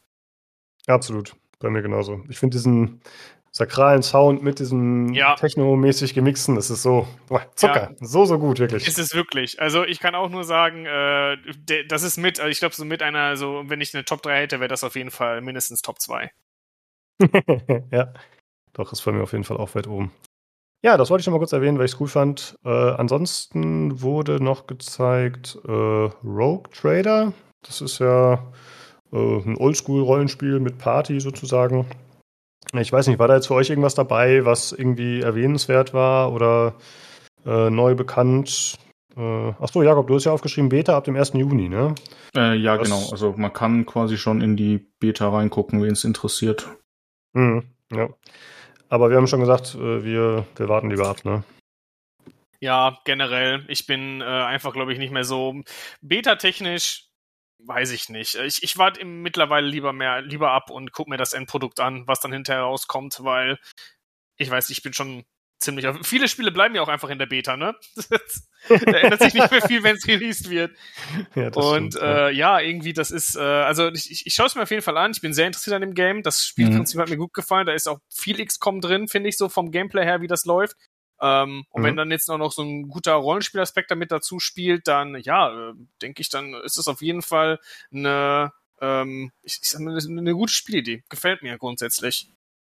Ja, äh, ich habe mich schon gefragt, als ich den Trailer gesehen habe, da wurden ja so ein paar Charaktere vorgestellt, zum Beispiel so ein Space Wolf, der irgendwie Teil der Party ist. Und ich habe mich gefragt, inwieweit man das beeinflussen kann. Also ob es da wohl mehr Charaktere gibt, als man in die Party reinbekommt. Oder ob man quasi immer die gleiche Party hat. Ich hoffe, dass das Erste der Fall ist, dass man auch Charaktere austauschen ich könnte. Schon, ja. Ich könnte ja. mir vorstellen, dass das so ein bisschen wie, wie hieß denn nochmal der Ableger damals, dieser kleinere XCOM-Ableger, Chimera Squad. Ich könnte mir vorstellen, mhm. dass das so ein bisschen wie Chimera Squad ist. Und dass du dann quasi dein Schiff hast, du dann vielleicht für Missionen wohin reist, dein Team zusammenstellen kannst, dann auf deinem Schiff und dann musst du vielleicht auch so ein bisschen managen, äh, wie die untereinander klarkommen und so weiter, weil ich meine, die haben ja schon gezeigt, was da für Leute dabei sind. Da kann ja eigentlich nur, äh, ich sag mal, äh, innerhalb des Teams äh, Konflikt sein. Ne, ich glaube, ein Elder mhm. ist eine, eine, eine, Elder ist dabei, eine Sister of Battle, ein, ein Space Wolf und so weiter. Da, da, da sind ja ganz viele unterschiedliche ähm, Fraktionen, die aufeinandertreffen. Ich meine, ich finde das erstmal grundsätzlich interessant, dass das überhaupt dann so gemacht wird, ähm, weil das auch eigentlich eher unüblich ist. Ähm, dementsprechend, ja, vielleicht geht das in so eine Richtung. Würde ich auf jeden Fall cool finden. Mhm. Jetzt eine gute Frage. Ich dachte immer, das wird eher sowas wie so ein Divinity 2 oder wie ein Wird's auch. Es ist ja von Old Cat, Old, Old Cat Studios, also die Eulenkatzen mhm. quasi, und die haben ja ähm, Pathfinder, die beiden Teile, glaube ich, gemacht. Oder nee, ja, glaube genau. ich nicht, also haben sie gemacht. Also hast du wieder so quasi isometrisches Party-RPG, aber diesmal halt in einem für mich interessanteren Setting. ja. Also da freue ich mich auch sehr drauf. Auch deshalb werde ich die Beta nicht spielen, weil gerade bei Story Games. Gemacht? Dann, dann kannst du, äh, ja. dann, dann mhm. habe ich, äh, Pathfinder fand ich ziemlich gut. Also dementsprechend dann äh, habe ich, ich, äh, wie gesagt, ich habe auch so große Hoffnung. Alles, was ich bis jetzt dazu gesehen habe, hat mir eigentlich ziemlich gut gefallen. Jetzt nicht nur, weil es Warhammer ist, sondern einfach auch, weil es das Spiel gut aussah. Ja, dem, genau, dem die beiden Pathfinder-Teile gemacht. Ich glaube, King Maker und Wrath of the Righteous, meine ich, hieß mhm. der zweite, ja. Und die kamen ja auch äußerst gut an. Also jetzt nicht nur bei ja. Pathfinder-Fans, sondern generell in der, ich sag's mal, Party-Game, Oldschool-Szene, weil außer Divinity wüsste ich jetzt auch kein anderes Game, wo qualitativ da so in die Richtung oder auch in die Nische geht. Gibt's bestimmt, aber dann fällt mir gerade der Name nicht ein. Baldur's Gate 3. ah, okay, perfekt, dann haben wir jetzt die drei zusammen. ja, ja, ist ja auch vom gleichen Entwickler wie Divinity. Ja. Äh, genau, ja. aber dann, genau, dann hast du ja theoretisch, glaube ich, die, die drei aktuellen Top-Tiers abgezählt. Ich glaube, Pillars of Eternity gibt's noch, aber da weiß ich gar nicht, ob die gerade was Neues haben. Ja, Wasteland 3, finde ich, könnte man noch erwähnen. Ist ja schon ein bisschen her und hat auch nicht so hundertprozentig, glaube ich, geklappt, aber das ging ja auch so in die Richtung. Mhm. Und das ist halt das erste auch im, im Warhammer 40k. Und was ich halt auch schön finde, ist, dass es halt auf die Rook Trader abzielt, dass es halt nicht, ich sage jetzt mal, der x-te Space Marine, Ultramarine oder so ist, sondern dass sie da sich ein bisschen auch in der Lore mal was anderes trauen und mal einen anderen ja. Weg gehen. Das finde ich auch sehr spannend, weil da bin ich auch gar nicht drin, so Rook Trader, da habe ich mich nie mit befasst, weil die spielen im Tabletop jetzt keine Rolle. Aber die haben halt auch, wenn man dann Wikipedia eintragt, da kannst du dich auch halt zwei Wochen tot lesen, die ganze Lore. Und das finde ich wieder sehr spannend, das dann alles im Spiel mitzubekommen. Ja, ich muss sagen, ich war da auch ein bisschen überrascht hier in dem Trailer, ne? dass sie halt sagen, ja, äh, die sind so mächtig, dass sie eben verschiedene äh, Mitglieder verschiedener Fraktionen unter sich vereinen und so. War mir nicht so klar. Also mir ist Rogue Trader eigentlich auch nur ein Begriff, weil das ja, glaube ich, war das nicht ursprünglich der Name von 40k? So die allererste Edition hieß das nicht noch Rogue Trader? War das nicht quasi so der Beginn und daraus ist 40k das Tabletop dann entsprungen? Ich glaube, so war es. Da bin ich überfragt. Ich tatsächlich auch. Äh, mhm. Das weiß ich nicht. Okay. Äh, da könnt ihr uns aufklären, liebe Zuhörer. Hier sitzen nur Fachleute. Genau, Wir wissen ja. alles. Ey, die Folge ist Freestyle. Ich, ich habe äh, das Doc vorhin zehn Minuten vorher vorbereitet. Das haben wir schnell rausgerotzt. Ja, das ist ja Just for Fun. Das ist für Leute, die Hallo? Warhammer mögen. Ja. Ja, tut mir leid. Ich Du wolltest doch eigentlich sagen, dass wir uns top vorbereitet haben und dass wir eigentlich das. Ach so. wir, wir haben das als Frage eingebaut, damit die äh, Zuhörer da auch noch selber ein bisschen Recherche betreiben können und sagen können: Hier, wir investieren auch ein bisschen Zeit und schauen, äh, was die Leute da so erzählen, ob uns das interessiert oder nicht. Ah, Engagement. Ja, ja. Das ist Engagement. gut. Du hattest, genau, du hast sehr recht, Lukas. 1987 unter dem Namen Warhammer 40k Rook Trader ist es quasi die erste Ausgabe released, also die Ah. First Edition. Ist exakt wie du gesagt hast. Also Okay, sind danke. wir Experten. Ah, jetzt haben wir schon aufgelöst. Kommt, Leute, was soll das denn? äh, ach, wir haben bestimmt noch die eine oder andere Frage an die Zuhörer, die, wo wir die Antwort natürlich kennen. Ja, sehr gut. Okay. Ähm, ja, wann das Spiel erscheint, weiß man noch nicht. Jetzt ist, Nee. wie gesagt, Beta. Aber ich könnte mir vorstellen, dass wir drei vielleicht darüber sprechen, wenn es dann mal eines Tages erscheint. Vielleicht finden wir uns dann wieder zusammen. Gut. Äh, dann gab es eine weitere Ankündigung. Und zwar wurde ein Warhammer Fantasy Spiel äh, angekündigt. Äh, Age of Sigma Realms of Ruin. Äh, was ist das, Jakob? Was wurde uns da gezeigt? Ja, das kam ziemlich überraschend. Also das war vorher nicht bekannt. Ich, wie gesagt, ich hatte den Chat nebenzu offen und der hat oft geschwankt zwischen Begeisterung, Space Marine, Hass, Blood Bowl und dann kam das und alle so, da gibt's auch diesen lustigen, das Pikachu-Meme und so ungefähr war dann der Chat. Ähm, ja, wie du gesagt hast, quasi nicht Warhammer Fantasy, sondern quasi spielt Age of Sigma. Das ist quasi der Nachfolger von Warhammer, also die Lore ging weiter. Und ähm, ja, das soll ein Rundenstrategiespiel werden. Sie haben ein bisschen was gezeigt. Die ersten beiden Fraktionen wurden ange Echtzeitstrategie ist das. äh, sorry, ja, Echtzeitstrategie. Die ersten beiden Fraktionen wurden mal angekündigt. Man hat mal so kurz gesehen, wie die Ingame so, ich sag mal so, waren jetzt keine Massenschlachten mehr so, ja, Down of War 1 oder Company-Style, so, so einzelne Squads, verschiedene Truppentypen haben um einen Flaggenpunkt gekämpft, wenn ich es jetzt richtig in Erinnerung habe. Und ja, die, die Devs waren ganz begeistert von sich und vom Game und das wird ja das coolste ever. ja, das war Und- ein bisschen cringe, hätte ich gesagt. Das war, ja, das haben sie, also das haben sie mehr erwähnt, als dass sie Sachen aus dem Spiel gezeigt haben, was immer so ein schlechtes Zeichen eigentlich ist. Aber ja, ich, es kam ziemlich überraschend, weil ich hätte nicht gedacht, dass Age of Sigma überhaupt was kriegt, weil das ja ein sehr ungeliebt, so das ungeliebte, ungeliebte Stiefkind eigentlich ist in der Warhammer Mhm. Community.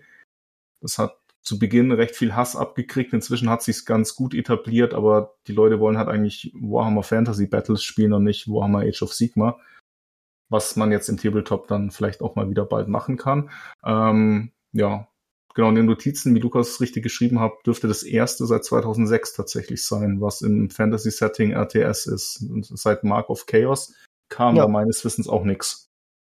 Ja, fand ich äh, bemerkenswert. Also zum Ja. einen, äh, wie du schon sagst, überraschend, aber auch ein bisschen mutig, weil wir hatten äh, letzte Woche im Podcast noch drüber gesprochen oder letzte Folge, dass halt so, äh, ja, Echtzeitstrategie ist halt relativ tot, bis auf so ein paar Sachen, die mal ab und zu aufkeimen.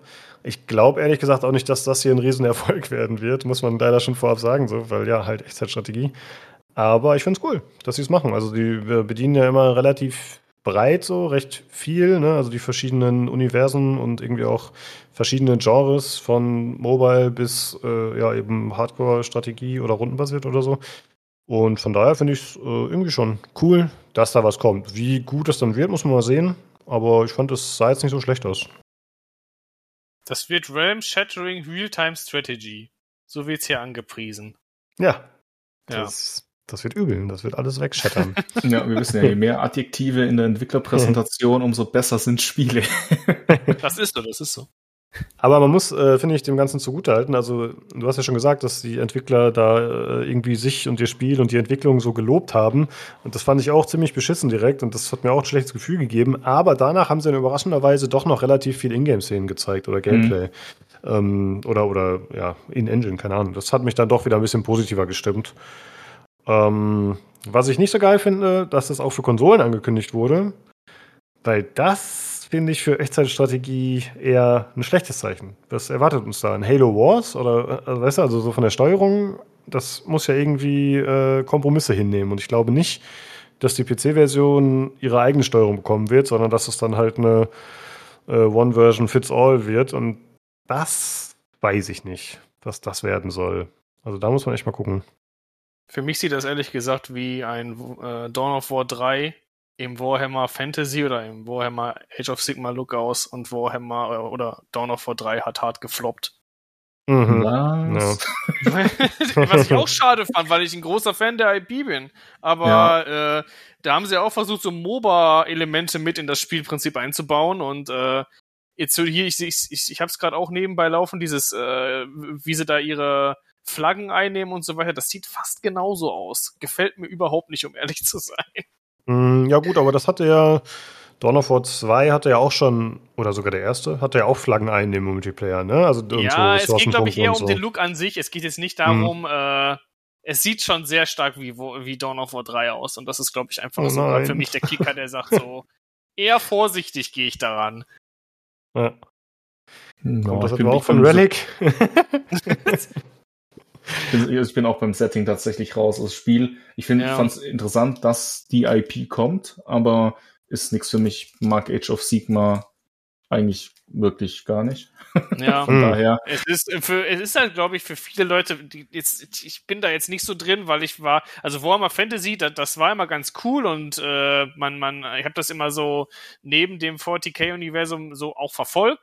Ähm, aber ich glaube, für viele Leute ist es einfach sauer aufgestoßen, dass sie halt wirklich gesagt haben, sie schmeißen jetzt komplett Warhammer Fantasy über den Haufen vom Spielprinzip her, auch auf dem Tabletop oder vor allen Dingen auf dem Tabletop. Mhm. Und äh, ich glaube, dieses neue Spielprinzip hat niemandem gefallen. Und das weiß ich nicht. Danach ist es auch ziemlich ruhig darum geworden, oder? Also ich kann zumindest nichts Positives äh, oder wenn ich jetzt meine Freunde fragen würde, die so ein bisschen da drin sind oder drin gewesen sind, äh, die haben alle einheitlich gesagt, Age of Sigma war gar nichts. Ja, ist, ist auch so. Also kann ich auch bestätigen. Sowohl persönlich als auch im ganzen Warhammer-Umkreis bei mir. Age of Sigma ist ein Reinfall für die gewesen. Darum finde ich sehr interessant, dass, dass sie da überhaupt ein Game machen. Ja. Weil, um kurz den Bogen zu schlagen, im Tabletop, also Warhammer Battle, nee, Fantasy Battles, so hieß quasi das ursprüngliche Warhammer mit Tabletop-Namen, haben sie ja dann zugunsten von Age of Sigma komplett versägt. Also du konntest deine alten Minis teilweise nicht mehr nutzen. Komplette ja. Core-Gameplay hat sich geändert. Und das soll jetzt ja wiederkommen unter Warhammer, ich glaube, die Old World oder so. Und zumindest ein Teil der Fraktionen kriegen wieder neue angepasste Minis und die, und die Regeln sollen sich wieder ein bisschen an die achte Edition von Warhammer ähm, Fantasy orientieren. Und das ist für viele einfach die beste Edition gewesen. Da mhm. sind jetzt recht viele Leute hyped. Und es zeigt auch mir, dass Age of Sigma jetzt im Tabletop-Segment nicht so gut laufen kann, wenn man dann sein, sag ich mal, altes Ziehpferd da wieder rausholen muss oder halt das ist als Fanservice anpreist, aber die werden da Kohle machen ohne Ende, weil so viele Leute da jetzt hype drauf sind, weil sie erstens wieder ihre alten Armeen nehmen können teilweise, es neue Figuren kommen, einfach ein vernünftiges Regelwerk wieder. Also Age of Sigma kann nicht gut laufen im Tabletop-Segment. 40k nee, natürlich immer, aber Age of Sigma, ich glaube, Age of Sigma auch nicht, war so man da ein RTS macht. Ich glaube, Age of Sigma war so ein bisschen dieser Versuch von der von Games Workshop, äh, Warhammer Fantasy an Warhammer 40k anzupassen. Ich weiß noch, ein, ein großer Core-Spielbestandteil von Fantasy war ja dieses, dass du quasi ähm, du, du hattest ja ein, ich weiß, du, du, du hast doch immer eine große Base und da hast du quasi Regimenter draufgestellt. Also die hatten richtig mm. Musiker, einen Standartenträger und einen Sergeant und darum hast du dann deine Armeen herum aufgebaut. Ne? Also das ja, heißt, du hattest richtig die, diese die waren quadratförmig. Also genau, die alten, genau. die alten Warhammer Bases, wenn man sich Bilder Armeen anguckt, die waren alle quadratische Bases. Bedeutet, du kannst die, wie du es richtig gesagt hast, wie so eine Römerlegion so zusammenschieben. Quasi vorne die Speerträger und so weiter. Und das war ein ganz großer Bestandteil. Und du hast auch nicht einzelne Einheiten bewegt, sondern quasi das Regiment ja. per se. Und 40k ist ja schon immer den anderen Weg gegangen. Du hast quasi runde Bases, Einheiten, Moven einzeln theoretisch. Jeder Space Marine kann quasi mit dem Kettenschwert woanders hinrennen und Leute zersägen. Und Age of Sigma ist auch den Weg der Rundbases gegangen, ist den Weg gegangen weg von, ich sag mal, ein General mit einem Zauberer und dann halt vier, fünf Truppen gegeneinander hin zu fünf Helden und drei Truppen, die unterstützend sind. Und das ist vielen Leuten, also das ist mehr so ein, fast schon ein MOBA. Du hast zwei, drei Helden, die sind cool und das, der Rest ist meistens Kanonenfutter. Und auch die Lore ist nicht so cool und ja, das weiß ich nicht, ist einfach nicht gut. ist einfach nicht gut, tatsächlich.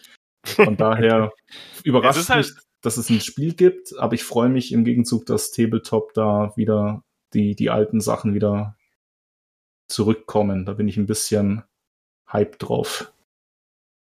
Vielleicht mhm. als letzten Punkt noch dazu, ich glaube, es ist niemals eine gute Idee, ähm, so grundsätzliche Spielmechaniken komplett über den Haufen zu werfen und zu sagen, okay, wir machen das jetzt komplett anders als vorher. Weil da nimmt, nimmt man, glaube ich, diesem Spiel was, und ich meine, Warhammer Fantasy, das gibt es ja, glaube ich, auch schon länger als das, äh, als, als 40k, oder? Korrigiere mich gerne, wenn ich ja, da falsch liege. Ja, ich glaube schon. Mhm. Ähm, ich glaube, es ist einfach schwierig, dass wenn du Leuten, die über so viele Jahre hinweg halt ein Spiel gespielt haben, dann so wirklich komplett das, ich glaube, den, den Kern des Spielerlebnisses wegnehmen und sagen, hier, das ist jetzt komplett, funktioniert nicht mehr, spielt jetzt das als Neues. Ich glaube, dass das, das war zum Scheitern verurteilt automatisch damit. Da weiß ich nicht. Ich glaube nicht, dass da jemand, wenn man da wirklich investiert ist und gesagt hat, okay, man hat jetzt seine Regimente und so weiter, man kann die gar nicht mehr nutzen als Regiment. Ähm, ja, ich, ich, ich, ich kann schon verstehen, warum das den Leuten sauer aufgestoßen ist. Das vielleicht als mhm. Dazu. Ja, ach, die Games Workshop hier, das, das Unternehmen um Warhammer, das macht ja, trifft ja sehr viele fragwürdige Entscheidungen, Preisgestaltungen und so weiter. Ja. Also die sind ja äh, ja, die sind recht restriktiv unterwegs, äh, soweit, dass man da irgendwie teilweise mit, äh, keine Ahnung, modifizierten Minis irgendwie nicht in deren Turnieren da in den Shops teilnehmen darf und so. Die sind wirklich, ja, ein bisschen streng, sag ich mal. Aber gut, es, sie machen trotzdem Kohle. es läuft ja, nie bei denen. Armes kleines Familienunternehmen. Du musst die, die Minis bei denen kaufen. Geht nicht, dass du dir einfach irgendwo die STLs oder so kaufst oder STS-Dinger kaufst und dann einfach das in deinem 3D-Drucker druckst. Das ist eine ganz andere Figur, Lukas. Das musst du ja. verstehen. Das ist nicht ja. der gleiche. Nur mit genau. offiziell bezahlten darfst du dann auch mitmachen. Ja, aber da gibt's ja so viele Fans, die dann einfach untereinander irgendwelche Turniere machen und so. Dann spielt man halt, wie ich gesagt, offizielle Age of Sigma Turniere kann ich mir nicht vorstellen, dass die arg gut besucht sind, zumindest jetzt nicht im, im Vergleich halt zu 40k oder halt zum alten Warhammer. Wie gesagt, allein, dass es jetzt nach, ich glaube 2015 kam Age of Sigma raus, dass sie jetzt sieben Jahre später quasi schon den Schritt zurück machen und sagen, wir bringen zumindest in Teilen das alte Warhammer zurück, zeigt halt für mich schon ganz stark, dass Age of Sigma nicht laufen kann. Zumindest nicht so, wie mhm. sie sich wohl gehoff, erhofft haben, weil sonst machst du sowas nicht. Ja, ja, aber was mich ein bisschen überrascht, Jakob, ähm, dass du sagst, Age of Sigma ist für dich auch als Videospiel interessant, weil. Nee, nicht interessant. Äh, äh, uninteressant, genau. Uninteressant, du, ja. du, spielst ja auch äh, Total War und das ist ja Fantasy und das ist dann ja. nur das alte. Ich dachte, da wäre auch äh, zum Beispiel die Stormcraft oder so könnten auch vorkommen. Nee, das Total War ist tatsächlich äh, komplett wie Warhammer Fantasy. Also ja, da eben. Also da hast du ja auch drin. deine Regimenter und so weiter. Ja. Das geht ja viel auch mehr. in der Timeline quasi ja. vor den Endtimes. Genau. Also kurz, es gibt mhm, okay. die Endtimes, die kann man sogar spielen und zwar Warhammer Vermintide 2. Das ist quasi so der Anfang der Endtimes, dass du diese Skaven-Invasionen hast, du hast die Chaos-Invasionen und um Spoiler Alert, die gewinnen, also quasi die, die Empire of Man geht unter, die alte Welt geht zugrunde und dann war's das. Aber weil Sigma halt so ein krasser, cooler Gott und Typ ist, kommen, kommen dann halt quasi diese neuen, kommen diese neuen Fraktionen da aufs Feld und die, die sind auch nicht gut designt. Also diese Stormcast Eternal, da haben sie versucht irgendwie, ja, wie du schon gesagt hast, den 40k-Look ein bisschen reinzubringen. Wir machen jetzt so ein bisschen auf fliegende Engel und so Ultramarines, die Orks haben plötzlich andere Namen bekommen die Waldmenschen, äh, Waldelfen gucken noch genauso aus und heißen jetzt aber plötzlich wieder anders. Gut, die Untote sind eins zu eins gleich geblieben. Aber die haben da auch so viele Völker einfach über den Haufen geschmissen, einfach nur, dass sie sagen können, du hast jetzt nicht mehr die Waldelfen, du musst jetzt die neuen Silvernat-Figuren kaufen. Und das ist halt auch ein Schlag ins Gesicht, wenn du da seit, ich glaube, wann mhm. kam das raus? Drei und 83, 84 oder so kam ja. Fantasy die ja. erste Edition raus. Dann bist du da dabei, oder ich bist Mitte 50, hast da Tausende von Euro und Zeit investiert und dann kannst du deine Armee einfach in die Tonne kloppen, zumindest wenn es um offizielle Shops oder Turniere geht. Das finde ich unglaublich frech von der Firma, muss ich sagen. Drum mhm. bin ich mit Age of Sigma auch nie warm geworden. Auch vom, also die Optik gefällt mir nicht. Auch dieses, dass es nicht mehr Regimenter basiert ist, sondern dass jetzt einfach der Held für dich so mehr oder weniger die Schlacht gewinnt ein bisschen überspitzt jetzt, aber es war wirklich ein MOBA. Und das alles in allem hat mir das nie zugesagt. Drum bin ich da auf das Spiel nicht, nicht scharf. Also Realms of Ruin gerne ohne mich. Ja. Äh, ja, mal schauen. Ich finde es eigentlich ganz cool. Äh, ja, ob ich dann Bock habe auf Real-Time-Strategie. Mal sehen. Es soll eine Kampagne bieten Äh, ich vermute mal als Stormcraft Eternals, vielleicht gibt es auch noch eine andere, dass man noch als andere Fraktion spielen kann. Das konnte ich jetzt nicht rausfinden. Und es wird Multiplayer geben. Gut, äh, das war eigentlich so das Relevante, was gezeigt wurde. Haben wir jetzt noch irgendwas vergessen oder sollen wir direkt springen zu Boltgun? Vergessen, ich glaube von den Hauptthemen nix. Haben halt, wie du am Anfang schon gesagt hast, viele ältere Games oder Sachen, die schon länger released sind, wie Mechanicus oder Gladius oder Vermintide, bekommen halt nochmal DLCs oder neue Maps und Content. Das muss ich sagen, finde ich ganz löblich und schön. Aber ja. was jetzt so die, die neuen Releases angeht, gerade im Triple A-Segment oder so, da war halt nach Space Marine 2 und Rook Trader war nichts mehr. Das Org-Spiel mhm. haben wir erwähnt, ist ganz witzig, vielleicht mal als Free-to-Play und Age of Sigma ist halt sehr überraschend, aber da verspreche ich mir persönlich nichts. Ich lasse mich dann gern überraschen, wenn es das Realm Shattering Ding wird, dann spiele ich es auch, dann entschuldige ich mich auch bei den Entwicklern, aber so von allem, was man bisher gesehen hat, bin ich da äh, sehr skeptisch. Ja, ja genau. Warten wir mal ab. Okay, dann äh, machen wir doch weiter mit dem Boomer-Shooter Bolt Gun.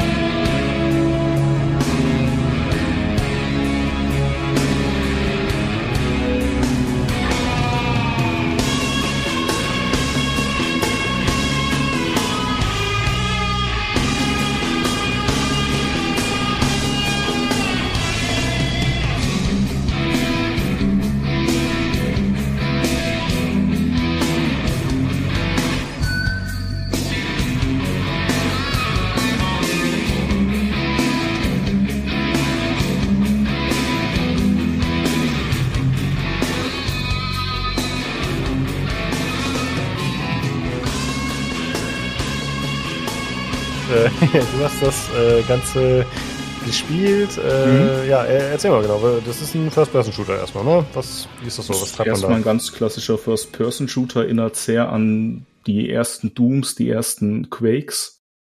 Und ja, also quasi geht halt schon damit los, du hast, du sammelst Leben und Rüstung auf, die halt quasi als Items rumliegen. Du hast verschiedene Waffen, die du durchscrollen kannst. Du musst Munition einsammeln es hat diesen, wie nennt man, Sprite-Look quasi. Die Gegner sind so Sprite-mäßig. Also wenn du nah hingehst oder um die rumtänzelst, sind die quasi wie so ein Blatt Papier im Endeffekt. Ähm, ich war zuerst, wollte ich es mir eigentlich nicht holen, weil mich die Grafik so ein bisschen abgeschreckt hat. Und dann habe ich aber gesehen, ah, das hat 21 zu 9 Widescreen-Support und so. Und dann dachte ich mir, komm, ist auf Steam die 19 Euro und wenn nicht, gibst du es halt nach einer Stunde zurück. Und da muss ich lobend erwähnen, die haben unglaublich viele Optionseinstellungen, was du in den Optionen anpassen kannst, was sehr, sehr schön ist. Und unter anderem kannst du die Pixeldichte quasi erhöhen oder verringern. Also du kannst cool. es auch noch, noch boomermäßiger machen, sage ich mal. ich habe es dann für mich, ich habe quasi auf die niedrigste Stufe gedreht, was Pixel äh, angeht. Und dann sah es sah es echt gut aus und läuft auch sehr, sehr flüssig. Und dann war es für mich äh, durchaus angenehm zu spielen, auch optisch. Visuell fand ich es dann sehr angenehm. Und wobei ich nach einer Stunde, also ich habe die erste Stunde gespielt, hatte einen Kopfschmerzen, weil ich dieses, dieses schnelle Gunplay, Gameplay war ich überhaupt nicht mehr gewöhnt. Ich habe früher echt viel Unreal Tournament gespielt, also richtig viel, und ich war auch nicht so schlecht. Aber dann danach gefühlt nie wieder. Das letzte war irgendwie Doom 2016 oder so, wo ich gespielt hatte.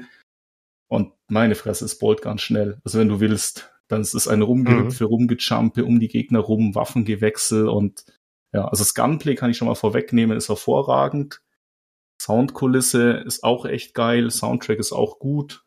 Ähm, genau, der Host, der das ja gemacht hat, warum der überhaupt Host war von dem Skull Game, der gute Herr Kohli ist, ähm, er ist großer Warhammer-Fan und hat über Twitter quasi mitbekommen, dass Boltgun rauskommen soll.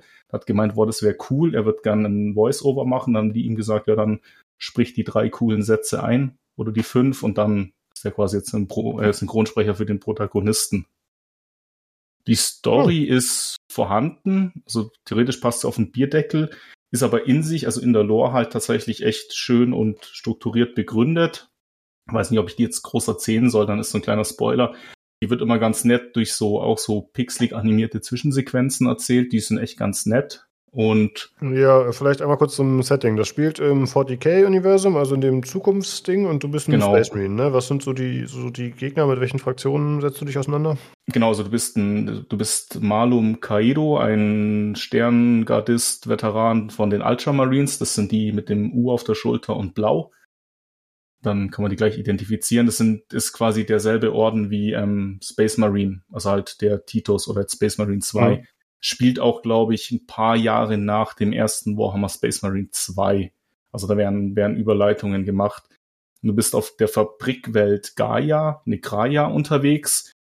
Und ja, im Endeffekt, äh, die Gegner sind Chaos-Kultisten, Chaos-Dämonen. Also das Chaos hat sich quasi da eingenistet und möchte Schabernack treiben mit einer Energiequelle. Und deine Aufgabe ist es quasi über drei Kapitel hinweg, die sich quasi immer von den Lokalitäten und auch von den Gegnern und den Waffen und so, dann wird es immer ein bisschen mehr unterscheiden, bis zum großen Endkampf hin quasi dich durch die Horden des, des der Heretiker durchzuschnetzeln und halt verhindern, dass die Schabernack mit der ominösen Energiequelle treiben. Und das Ganze machst du so in acht bis zehn Stunden und dann bist du durch und dann hast du auch echt ein gutes Spiel für dein Geld gekriegt tatsächlich. Mhm. Hat in irgendeiner Form Wiederspielwert? Also gibt es, ja. keine Ahnung, Challenges, Ratings, irgendwas New Game Plus? Was gibt's denn? Äh, New Game Plus nicht. Es gibt äh, Secrets, die du äh, finden kannst, also so wie man es auch in den alten Dooms oder so kannte oder auch in den neueren. Wenn du, wenn du halt irgendwie den Double Jump schaffst, du gehst in den Ventilationsschacht oder du machst ein kleines Schalterrätsel, dann ist hinter der Tür eine Munitionskiste, die füllt dein Leben wieder auf oder du kriegst so einen dann ist so eine Faust auf des Imperators, dann hast du 30 Sekunden so einen krassen Schadensbuff, bist unverwundbar. Und da gibt es in jedem Kapitel einige wenige bis viele und die kannst du quasi sammeln für Achievements.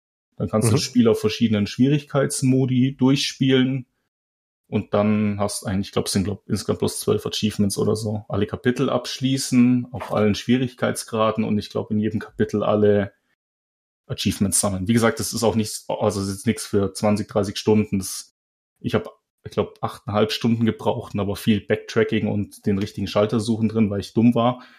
Also ich hätte es auch in acht Stunden oder so spielen können, aber du kannst auch auf 10, 11 vielleicht kommen, wenn du dir ein bisschen Zeit lässt, dich ein bisschen umguckst und wirklich jeden Winkel erkundest. Und dann finde mhm. ich es echt gut für den Preis, den du kriegst, also für den Preis, den du zahlst, weil du echt gut unterhalten wirst und es einfach vom, vom Gameplay her sehr gut funktioniert. Macht sehr viel Spaß, macht sehr viel richtig eigentlich. Trefferfeedback ist befriedigend, die Leute zerspratzeln unglaublich schön.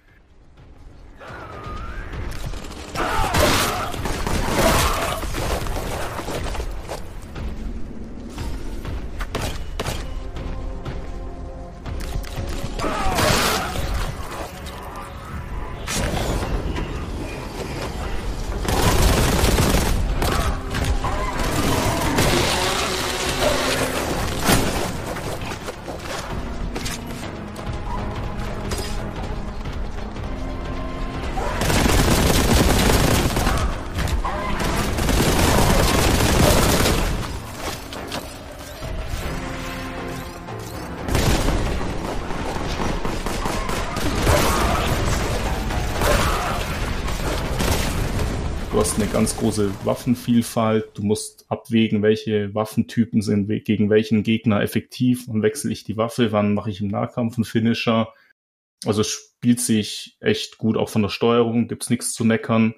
Die Optionen hatte ich schon erwähnt, da kann man einiges anpassen. Also es ist wirklich echt ein gutes Spiel, muss ich sagen. Richtig, richtig gut. Hat mhm. aber auf Steam unglaublich gute Bewertungen und das muss ich sagen auch zu Recht. Also gibt fast nichts auszusetzen.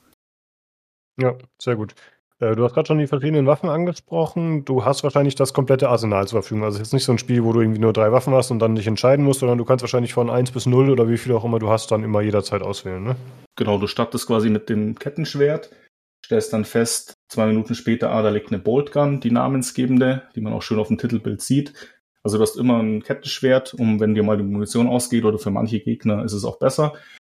Es gibt eine Boltgun, also so eine Art SNG, sage ich mal, für die Tarkov-Menschen. Dann gibt's äh, eine Shotgun, es gibt einen Plasmawerfer, es gibt einen, er heißt Vergelterwerfer, aber eigentlich ist es ein Granatwerfer, der schießt so Haftgranaten an Leute. Es gibt eine Railgun, es gibt so eine Art äh, Destruktivstrahl, wenn du auf den Gegner quasi so einen grünen Laser machst, dann entzieht das dem so die Lebensenergie, was sehr gut gegen große sag ich mal, gegen Gegner mit viel Masse ist, weil die dann so in sich so zusammenschrumpeln und dann Pum machen. Gibt verschiedene Granatentypen. Gott, ich glaube, es waren acht verschiedene Waffen oder so. Also es gibt echt okay. viel. Die auch einen Raketenwerfer, glaube ich, auch. Und die Gegnertypen sind auch immer sehr vielfältig. Viel Nahkampf, viel Fernkampf, ein paar Dämonen, die dich mit Sachen bewerfen. Und ja, und dann schnetzelt man sich da so durch, findet immer mal wieder Upgrades, immer mal wieder Waffen. Dann kommen mal wieder Gegnerwellen, dann muss man wieder kleine Schalterrätsel machen, irgendwelche Schlüssel finden, mit dem Aufzug wohin fahren. Leveldesign ist sehr gut gemacht, muss ich sagen. Erstens sehr abwechslungsreich, durch, also über das ganze Spiel hinweg immer wieder neue Gebiete, neue Innenareale, neue Gegner. Gibt ein richtig cooles Level, da bist du in so einer verbotenen Bibliothek und dann gehst du durch so Portale und dann plötzlich steht die ganze Welt auf dem Kopf. Dadurch hast du wieder andere Wege, dann kippt wieder alles auf die Seite. Du bist okay. im ersten Moment ein bisschen ungewohnt und dann schießt du dich quasi durch dieses Labyrinth und jedes Mal, wenn du durch so ein Portal gehst, dreht sich wieder alles und so. Das ist echt ganz cool gemacht, muss ich sagen. Ja, und ähm, dann den Endkampf möchte ich bemängeln. Der ist oh, unfassbar okay. schwer. Also unfassbar, unfassbar schwer. Bist dann in so einer großen, echt großen Arena, jetzt nicht von der Weite, sondern von der Vertikalität. Du kannst da vier, fünf Stockwerke nach oben fliegen mit Jetpacks und so. Es kommen unfassbar viele Gegner. Es liegt nicht allzu viel Munition rum. Und der dumme Endgegner hat drei Phasen. Du killst ihn, Phase 2, du killst ihn, Phase 3, du killst ihn, dann hast du das Spiel durchgespielt. Und zwischen den Phasen hat er immer so, so Mini-Phasen. Wenn er irgendwie genug Leben verliert, dann wählt er sich irgendeinen dieser Dämonen, der irgendwo da rumrennt, einen der 500 aus, gibt dem ein Schild und schildet sich dadurch aus. Und du musst den Dämon finden, den er schildet, den Dämon töten, okay. dann erst ist sein Schild wieder weg. Und das ist unfassbar nervig. Mir ist die Munition ausgegangen und dann hatte ich nach der zweiten Stufe keinen Bock mehr. Bin in die Optionen und habe die Option Unbesiegbarkeit angemacht. Bedeutet, deine Rüstung verlierst du, aber dein Leben kann nicht auf Null gehen. Du kannst, also bist unbesiegbar. Du kannst das Spiel quasi durchspielen, ohne jemals zu sterben, wenn du die Option mhm. drin hast. Und dann stand ich ungelogen, ich glaube fünf Minuten vor ihm, habe F gespammt oder bei mir die rechte Maustaste Kettenschwert und habe den einfach weggesägt. Und er hat unfassbar viel Leben, das hat unfassbar lang gedauert und ich war frustriert, weil ich hatte keine Munition mehr. Das hört nicht auf, dass Gegner kommen. Ja, ich hätte vielleicht nicht den vorletzten Schwierigkeitsgrad nehmen sollen, aber das war, also das war wirklich tough. Also da, ja, okay. vor allem bis zu dem Punkt hin, kommst du wirklich gut durch, smooth. Ab das meiste, was mich so ein bisschen rausgebracht hat, war manchmal den richtigen Weg zu finden oder durchs Backtracking war ich hier schon mal, was gibt keine Minimap. Also du solltest dir merken, wo du hinläufst, wo welcher Schlüssel lag und so weiter, was meistens geht. An zwei, drei Stellen habe ich ein bisschen gesucht, so zwei, drei Minuten jedes Mal. Und dann kommst du echt gut durch, auch so von, die Gegner werden natürlich immer schwieriger, es kommen immer größere Gegner, immer stärkere Gegner, immer größere Dämonen und so weiter. Also hauptsächlich Zinch und, und Nörgeldämonen sind's oder halt Chaoskultisten, so Korneberserker, die sich dir in den Weg stellen. Also recht vielfältig tatsächlich. Und dann metzelst du dich so durch und alles ist so recht smooth und sehr eingängig und es macht richtig Bock. Und dann kommt dieser Endgegner, der will halt nicht sterben und es ist tausend andere Viecher und wenn du auf ihn nicht schießt, dann geht er nicht down, aber wenn du auf andere Viecher schießt, dann hast du keine Munition mehr für ihn und dann da bin ich wirklich, habe ich kurz den Cheat angemacht und habe ihn einfach totgesägt. Mhm. Ich wollte das Spiel, es war abends um elf, ich wollte es einfach, ich wollte ins Bett und wollte es zu Ende bringen. okay. Ja gut, aber das klingt ja nach was, was man äh, relativ leicht beheben kann. Also wenn du jetzt nicht der Einzige bist, der das Problem hatte, wovon ich mal du, ausgehe. Vielleicht bin ich auch einfach schlecht und alle anderen Leute aber ich habe auch, glaube ich, ja, vier Stunden am Stück gespielt. Vielleicht war es auch einfach schon zu viel. Ich hätte eine Pause machen sollen, am nächsten Tag irgendwie frisch rangehen. Aber ich wollte einfach, ich wollte es noch durchhaben, dass ich es abschließen kann, auch für ein Podcast und so, aber da war vielleicht dann auch mein Verschulden, aber da muss ich sagen, da war für mich so ein bisschen der Knick vom, vom Schwierigkeitsgrad, vom Flow her. Da ist er so ein bisschen mm. gedroppt, wollte ich mal okay. erwähnen. Also wenn es mal jemand spielt und er sagt, hä, was hat denn der? Ich habe es auf ultra schwer easy durchgespielt, dann lag es an mir. Aber wenn es jemand von euch spielen sollte und hat ähnliche Probleme beim Endboss, dann gerne bei mir melden, dann können wir zusammen leiden. ja, sehr gut. Äh, ich hätte noch eine Frage ja. zum Movement, weil du hast gesagt, ähm, es gibt ein, also es ist ja eigentlich so ein Oldschool-Shooter, aber du hast schon mhm. erwähnt, es gibt einen Doppelsprung, es gibt einen Jetpack, also es gibt anscheinend schon mehr Nein. Mobilität, als man das von einem Doom kennt. Ja. Mm, Sprung ja, Jetpack nicht. Das äh, Jetpack ist auf bestimmten Maps ist es quasi stationär. Du gehst mhm. quasi hin, dann also läufst quasi in das Symbol des Jetpacks rein und dann springst du auch in eine vorgegebene Richtung. Also du kannst im Flug ein bisschen dirigieren, aber es sind sehr limitierte Sprungpassagen drin mit dem Jetpack. Da gibt's auch zwei, drei Missionen, wo man da öfter mal von, von Turm zu Turm springt und im Flug dann gegen Gegner kämpft. Das ist ganz cool gemacht. Und auf der letzten Map hast du eben viele von diesen äh, Jump Packs, weil du quasi so auf verschiedenen Ebenen gegen diesen Boss kämpfst und dann unten anfängst, dann hüpfst du quasi immer höher. Aber du hast jetzt nicht permanent ein Jetpack auf dem Rücken und ah, kannst okay. Level fliegen. Also mhm. du bist schon sehr viel zu Fuß unterwegs, was sehr angenehm klingt, weil der echt mächtig stampft, der Space Marine. Also man merkt, dass das irgendwie ein 200 Kilo Typ in einer 300 Kilo Rüstung ist oder so. Und das war dann ganz gut. Ja, genau, den Doppelsprung hast. Also du kannst springen recht weit tatsächlich. Mhm. Ja. Und Steuerung ist sehr, sehr gut. Gunplay ist sehr gut, sehr smooth. Also da von an der technischen Front gibt's von mir alle Daumen hoch. Auch wie gesagt visuell, wenn man den Filter sich für sich passend einstellt, alles top läuft. Ich habe es bei mir auf 200 Frames gelockt. In hektischen Situationen ist es mal auf 90 gedroppt, wenn viel los war auf dem Screen. Aber sonst echt wirklich ein gutes Spiel. Also kann ich. Mhm. Also muss nicht mal ein Warhammer-Fan sein, einfach wer sagt, er hat Bock auf so einen, wie du es gesagt hast, Boomer Oldschool-Shooter, der qualitativ gut ist, dann kannst du nichts falsch machen für die 19 oder 20 Euro. Dann bekommst du schon was für dein Geld. Okay, nice, ja. Also ich schaue die ganze Zeit nebenher so Gameplay und ich finde auch, ne, man muss halt auf den Steelbock haben, aber das ist ja immer mit diesen Oldschool-Shootern und mhm.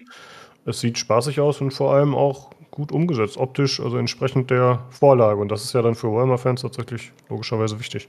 Ja. Ja, nice. Cool. Ähm, jetzt hast du ja den Bosskampf bemängelt. Angenommen, es würde nochmal ein DLC rauskommen, würdest du den noch kaufen trotzdem? Oder? Wenn der preislich im, im Rahmen ist, was ich, wenn es 5 Euro für zwei Stunden oder so wäre, oder von mir aus 10 Euro für 5 Stunden oder so, ja. Das Ende ist halt, ist halt typisch Warhammer-mäßig. Ich meine, der Typ, also du, du, am Anfang wird zu dir und deinem Trupp gesagt, hey, ihr müsst hier die Welt retten, so nach dem Motto. Und dann mhm. natürlich geht bei dem, beim Landemanöver alles schief und du bist plötzlich der Einzigste, wie du halt auch der einzigste Doom-Guy auf einmal bist. Die sind alle mhm. weg, die anderen. Und dann machst du das alles und ab und zu kommunizierst du halt mit deiner Vorgesetzten, mit der Inquisitorin und mit so einem Tech-Priester und ab und zu redest du ein paar Worte mit dem bösen Chaos-Hexer.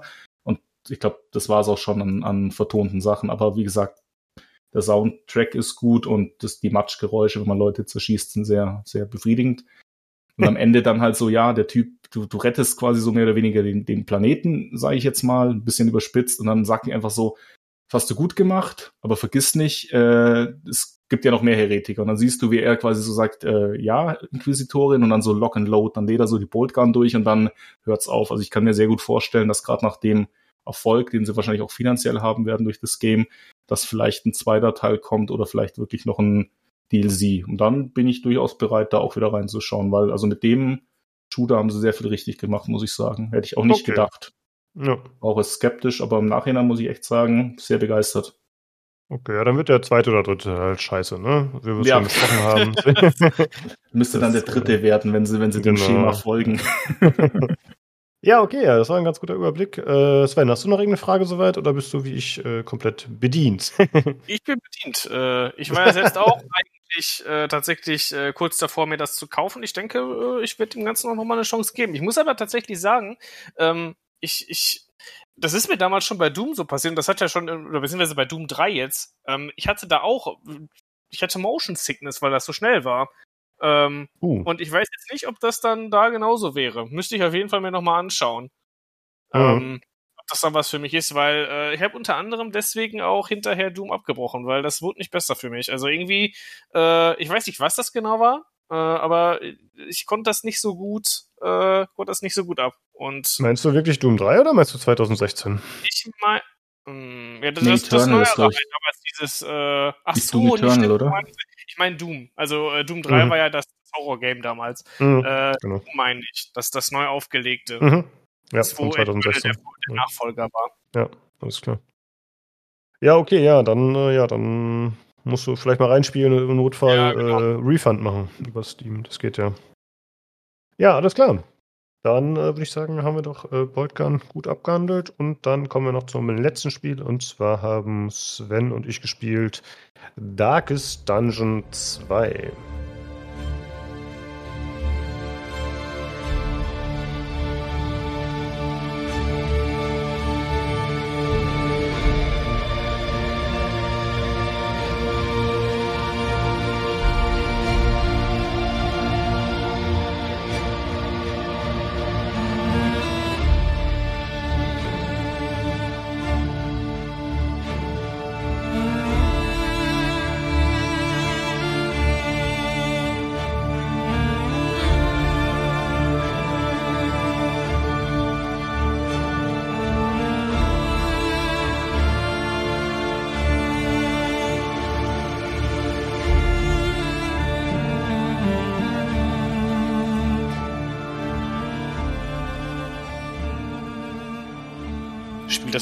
Warhammer-Universum. hey! Nicht so ganz, aber ich finde, es könnte ja von, äh, von der düsteren Seite, es könnte zumindest in Warhammer Fantasy irgendwo einsortiert sein. Es ist ja, ja, auch nicht gerade harmlos und es hat diesen Kusulu-Vibe und dieses dämonische, also es passt irgendwie in die Ecke so ein bisschen. Es ist edgy, wie Warhammer auch. Für uns das ist genau das Richtige. Sehr gut. Da haben wir genau. geschafft. genau. Ähm, ja, wir hatten ja äh, alle drei sogar, habe ich gerade erfahren. Äh, der ist auch ein bisschen gespielt. Wir haben alle Dark Dungeon 1 gespielt und Sven und ich hatten ja gemeinsam in irgendeiner Folge auch mal den DLC Colors of Madness besprochen vom ersten Teil. Und äh, ja, wir beide waren auf jeden Fall Fan vom ersten Teil und der zweite Teil macht jetzt doch einiges anders, aber da kommen wir gleich zu. Also im Prinzip ist es ein Roguelike jetzt. Äh, das Ganze ist, äh, wie gesagt, in einem Fantasy-Universum mit äh, Kusulu-Einschlag. Also es gibt viele Dämonen und dunkle Mächte und Sachen, die unsere Helden, unsere Party negativ beeinflussen können bis zum Nerven- und Zusammenbruch. Das war im ersten Teil auch schon so ein bisschen die Thematik und das wird hier entsprechend aufgegriffen. und ja, es ist rundenbasiert, das sind so 2D-Taktikkämpfe. Äh, wir haben beide auf dem PC gespielt. Äh, ich habe gerade mal nachgeschaut bei How Long to Beat, wie lange das Ganze dauert. Da steht 50 bis 80 Stunden und das Spiel kostet 40 Euro. Äh, ich habe vorhin geschaut, ich habe 20 Stunden bisher gespielt. Wie sieht es bei dir aus, Sven? Weißt du, wie lange du schon gespielt hast? Ungefähr. 71 Stunden. Alter, holy shit. Krass. Okay, nice. Ja, sehr gut. Äh, da hast du ja ordentlich reingehauen, krass. Ja, das ist tatsächlich, ich habe die letzten Wochen nichts anderes gespielt. Das ist halt immer, ähm, für mich, das, das hat auch immer den größten Reiz auch bei Darkest Dungeon 1 schon ausgemacht. Das kannst du halt immer zwischendurch mal, also du kannst es anwerfen, ähm, es ist halt rundenbasiert, dementsprechend hast du da keinen Stress. Äh, kannst es auch mal irgendwo nebenher laufen lassen oder äh, stehen lassen und kommst später wieder. Dementsprechend, ja, äh, bin ich da eigentlich immer äh, großer Fan schon von gewesen. Und ja, daher kommt auch jetzt, also ich war ziemlich hyped auf das Game. Ich, der erste Teil, ich war sehr großer Fan. Ich habe viel Merchandise davon, also bin auch recht investiert in der, in der ganzen Lore und so weiter. Und ähm, ja, da war für mich im Endeffekt quasi Bergfest, als das rausgekommen ist. Ja, ähm, ich kann mich noch erinnern, dass wir, also das Spiel ist ja schon länger im Early Access, das war ja erst ungefähr ein Jahr Epic exklusiv ähm, und eben noch Early Access. Und jetzt ist es ja vor kurzem, vor ein, zwei Monaten bei Steam erschienen als Version 1.0. Ähm, und dadurch ist es schon ein sehr rundes Spielerlebnis, dadurch, dass es jetzt eben so lange getestet wurde. Der erste Teil war ja auch lange im Early Access und das haben sie damals auch ganz gut umgesetzt eigentlich. Und ich weiß noch, als wir beide mh, hm, nach dem Erscheinen des ersten Materials darüber gesprochen haben und ähm, ja, wir haben uns ein bisschen ausgetauscht, wie wir das Ganze finden, weil im Prinzip war ja der erste Teil war ja so eine Art, ich würde mal sagen, Dungeon Crawler, aber halt 2D mit rundenbasierten Kämpfen. Und du hast euch dann immer wieder in der Hubwelt eingefunden mit deinen Helden, nachdem sie durch den Dungeon durchgekämpft sind. Und dann ging es halt weiter und du hast dich, äh, ja, du hast deine Helden immer mitgenommen und immer weiterentwickelt. Und jetzt ist es im zweiten Teil halt so, dass du eher eine Reise hast mit vier Helden, die du ausfüllst anfangs und dann, äh, ja, je nachdem, wie lange du so brauchst, aber du bist halt nach einer Stunde oder so bist du wahrscheinlich durch oder nach zwei, drei maximal. Und dann ist dieses Roguelike-Kapitel abgeschlossen und du fängst dann vorne an. Du hast jetzt nicht mehr einen riesigen Heldenroster, aus dem du immer wieder andere rausziehst und mit denen du dann weitergehst in eine Mission, sondern es ist eher so ein bisschen abgeschlossen. Und der optische Stil ist auch anders. So, jetzt habe ich viel gelabert. Meine Frage ist eigentlich, hast du deine Meinung beibehalten? Findest du es immer noch, dass der erste Teil besser war oder hat der zweite dich jetzt so überzeugt, dass du sagst, nee, ist nicht mehr so? Ich habe mich das tatsächlich, bevor wir hier in die Runde gestartet sind, auch nochmal gefragt, weil ich weiß, wir hatten damals darüber gesprochen. Ich muss mittlerweile sagen, ich habe meine Meinung so fern geändert, dass ich sage, ich schaue die beiden Spiele separat als einzelne Teile an. Mhm.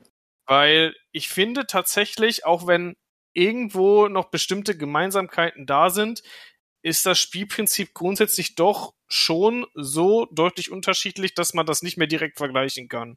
Ähm, ich würde schon sagen, von, also wenn ich jetzt sagen will, wenn ich jetzt einen direkten Favoriten wählen müsste, ist es weiterhin Darkest Dungeon 1, einfach weil das damals war es frisch, damals war es neu, ähm, das war der erste Einstand in die Lore und so weiter.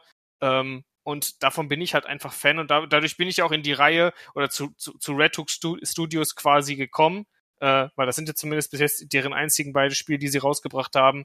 Ähm, und da ist vielleicht auch einfach so ein bisschen der Nostalgiefaktor da, dass ich sage, der erste Teil ist für mich immer noch der bessere. Ähm, ich habe mich am Anfang so ein bisschen über diese Thematiken noch geärgert, dass so bestimmte Sachen nicht mehr da sind, aber mittlerweile ähm, sehe ich es halt einfach eher als ähm, ja als zwei unterschiedliche als zwei unterschiedliche Spiele, weil mhm. ähm, auch wenn das grundsätzliche Prinzip, dass das irgendwo immer noch ein Dungeon Crawler ist, beibehalten worden ist, kann ich halt nur sagen, ähm, der zweite Teil hat vom Gameplay-technischen eigentlich nur noch sehr wenig mit dem äh, ersten Teil gemeinsam. Ähm, ja. Was gut ist in vielerlei Hinsicht, aber auch in anderer Hinsicht jetzt nicht so mein Metier normalerweise ist. Aber insgesamt betrachtet würde ich ähm, zumindest schon mal vorab sagen wollen, gameplay-technisch ist der zweite Teil dem ersten Teil deutlich überlegen. Mhm, würde ich auch sagen, weil es äh, komplexer ist vor allem. Ja. Ähm, ich stimme dir aber tatsächlich zu in den meisten, was du gerade gesagt hast. Also ich war von Anfang an eigentlich recht positiv gestimmt für den zweiten Teil, weil ich den neuen Stil optisch auch ganz cool fand. Also man erkennt die Helden schon wieder, aber es ist irgendwie ein anderer Look. Im Endeffekt äh, das, ich, ich könnte mir vorstellen, dass es dadurch schwieriger wird, den Teil zu, äh, vom Modding-Support her zu unterstützen. Weil beim, beim ersten Teil war das halt so, viele Klassen und viele, viel des langjährigen Modding-Supports, was es zu dem Spiel gab, ist halt daraus entstanden, dass man halt in Anführungsstrichen relativ einfach 2D-Modelle erstellen kann.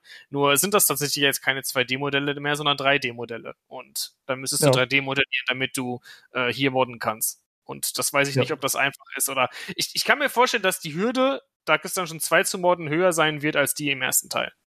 Ja, glaube ich auch. Bin ich absolut bei dir, ja. Denke ich auch. Ja. Genau. Ich wollte äh, eigentlich ja, ich auf jeden Fall, dass wir jetzt 3D statt 2D sind, was ich cool ja. finde. Ja, also, äh, der, der ursprünglich ist nicht so da, aber halt in 3D. Genau, ich würde es irgendwie so als äh, 2,5D bezeichnen oder so, weil genau. es ist halt, es sind 3D-Objekte, aber sie werden dir meistens in 2D-Perspektive präsentiert. Ja, genau, genau das, das, ist, ist äh, gut gemacht auf jeden Fall, ja. Ja. Und optisch sehr gut, also kann ich nicht meckern, finde ich auch, äh, wie, wie, wie, der erste Teil war, finde ich, so vom stilistischen her auch schon extrem gut oder beziehungsweise extrem eigen, ähm, weil ich glaube, wenn man das schon mal gesehen hat, der, einer der großen stilistischen Mittel ist, dass die Figuren alle im Endeffekt keine Augen haben. Die haben alle äh, quasi geschwärzte Augen das hat auch lore-technischen Hintergrund. Ich will jetzt nicht zu groß spoilern, ähm, aber das finde ich, das haben sie im zweiten Teil, dadurch, dass es jetzt 3D ist, auch irgendwie cool dargestellt, dass es jetzt dann quasi in so einer, dass man das jetzt quasi einer, auf einer 3D-Figur sehen kann. Mhm, ja. Ähm, genau, ich wollte noch sagen, ich fand den ersten Teil, was mir da besser gefallen hat, war dieses, äh, ich gehe jetzt in den Dungeon rein und ich habe hier selbst den Weg, wie ich ihn mir suche und währenddessen begegnen mir Hindernisse, die ich irgendwie äh, ja, angehen kann oder auch einfach ignorieren kann. Das ist zwar jetzt im zweiten Teil auch alles so ein bisschen gegeben, aber ich finde dieses dieses Exploration-Gefühl, diese Erkundung, das ist nicht mehr, ja. das fühlt sich nicht mehr so an, wie damals, wenn man mit dieser Party durch die Gänge gegangen ist. ist. Das nicht. fand ich irgendwie cool. Ich ja. fand das im damaligen Teil vor allen Dingen, was, was ich halt immer cool war, dass die campen konnten und so weiter. Du hast halt viele, das hat sich mehr wie eine Party angefühlt und komischerweise, weil man ja eigentlich denken will, die Leute sitzen jetzt in einer Kutsche und äh, fahren, fahren im Endeffekt jetzt zu diesen einzelnen Notes hin. Ähm, man, man, muss sich ja vorstellen, im Endeffekt das Gameplay-Grundprinzip ist quasi jetzt, dass man ähnlich wie zum Beispiel in Slay the Spire ähm, eine Karte vorgegeben bekommt, äh, wo man dann quasi unterschiedliche äh, an unterschiedliche Wegkreuzungen kommt und man kann quasi ähm, sich dann entscheiden, welchen Weg man nimmt. Ähm, man hat aber dann nicht mehr die Möglichkeit, die anderen Wege zu gehen. Das war zum Beispiel im ersten Teil immer der Fall. Wenn man wollte, konnte man den ganzen Dungeon erkunden äh, oder wenn man konnte, oder ne? Also das, das ist halt, das ist halt jetzt nicht mehr so. Man hat jetzt seine vorgegebenen Wege und es macht meistens es, es würde auch spieltechnisch in dem Spiel jetzt keinen Sinn machen, nochmal quasi zu der anderen Nord zu fahren. Es ist quasi, mhm. man hat, man bewegt sich so, man bewegt sich so ein bisschen mehr auf Ski. Man hat so jetzt, man, man geht, man guckt quasi, was ist der günstigste Weg für seine Truppe gerade und bewegt sich dann anhand dieses Weges quasi durch die Map und bis zum nächsten, ähm, bis zum nächsten Speicherpunkt dann quasi. Genau, stimmt, ja. Ja, man hat keine Optionen mehr, da noch umzukehren oder so. Genau. Man muss also immer die Wahl treffen, äh, was ist jetzt mein nächstes Ziel? Also möchte ich zum Beispiel äh, auf der Karte einen Händler ansteuern? Äh, möchte ich vielleicht ein einem Überfall ausweichen? Möchte ich, dass meine Partymitglieder glücklich sind, äh, weil sie diese Bescheid Entscheidung befürworten? Also die sagen einem halt, hey, ich würde gerne diesen Weg nehmen und wenn du den halt nimmst, dann gibt das einen positiven Effekt auf ihre Stimmung oder wenn du sagst, nee, ich nehme einen anderen, dann ist das negativ. Und im Grunde geht es immer so ein bisschen darum, wie im ersten Teil ja auch schon, dass man versucht, die Party bei Laune zu halten und ihr Stresslevel gering zu halten. Aber jetzt im zweiten Teil ist es noch dazu gekommen, dass die Partymitglieder untereinander eine Beziehung haben können, die man auch durch verschiedene Interaktionen dann fördern kann oder negativ beeinflussen kann. Und dann können die Beziehungen entwickeln sozusagen. Also dass sie halt, äh, äh, keine Ahnung, dass sie sich so gut verstehen, dass sie eben dann auch immer freundlich gesinnt sind. Und dann kann das darin ausarten, dass zum Beispiel, wenn du mit einem in den rundenbasierten Kämpfen eine Fähigkeit benutzt, dass die quasi für das ganze Level, für das ganze Gebiet positiv beeinflusst ist. Und wenn du die benutzt, dann kriegt der andere äh, zum Beispiel einen Buff auf Schaden oder so. Und da gibt es halt verschiedene Varianten, die eintreten können. Und die können sowohl positiv als auch negativ sein. Und das gibt äh, schon deutlich mehr Tiefe, würde ich sagen.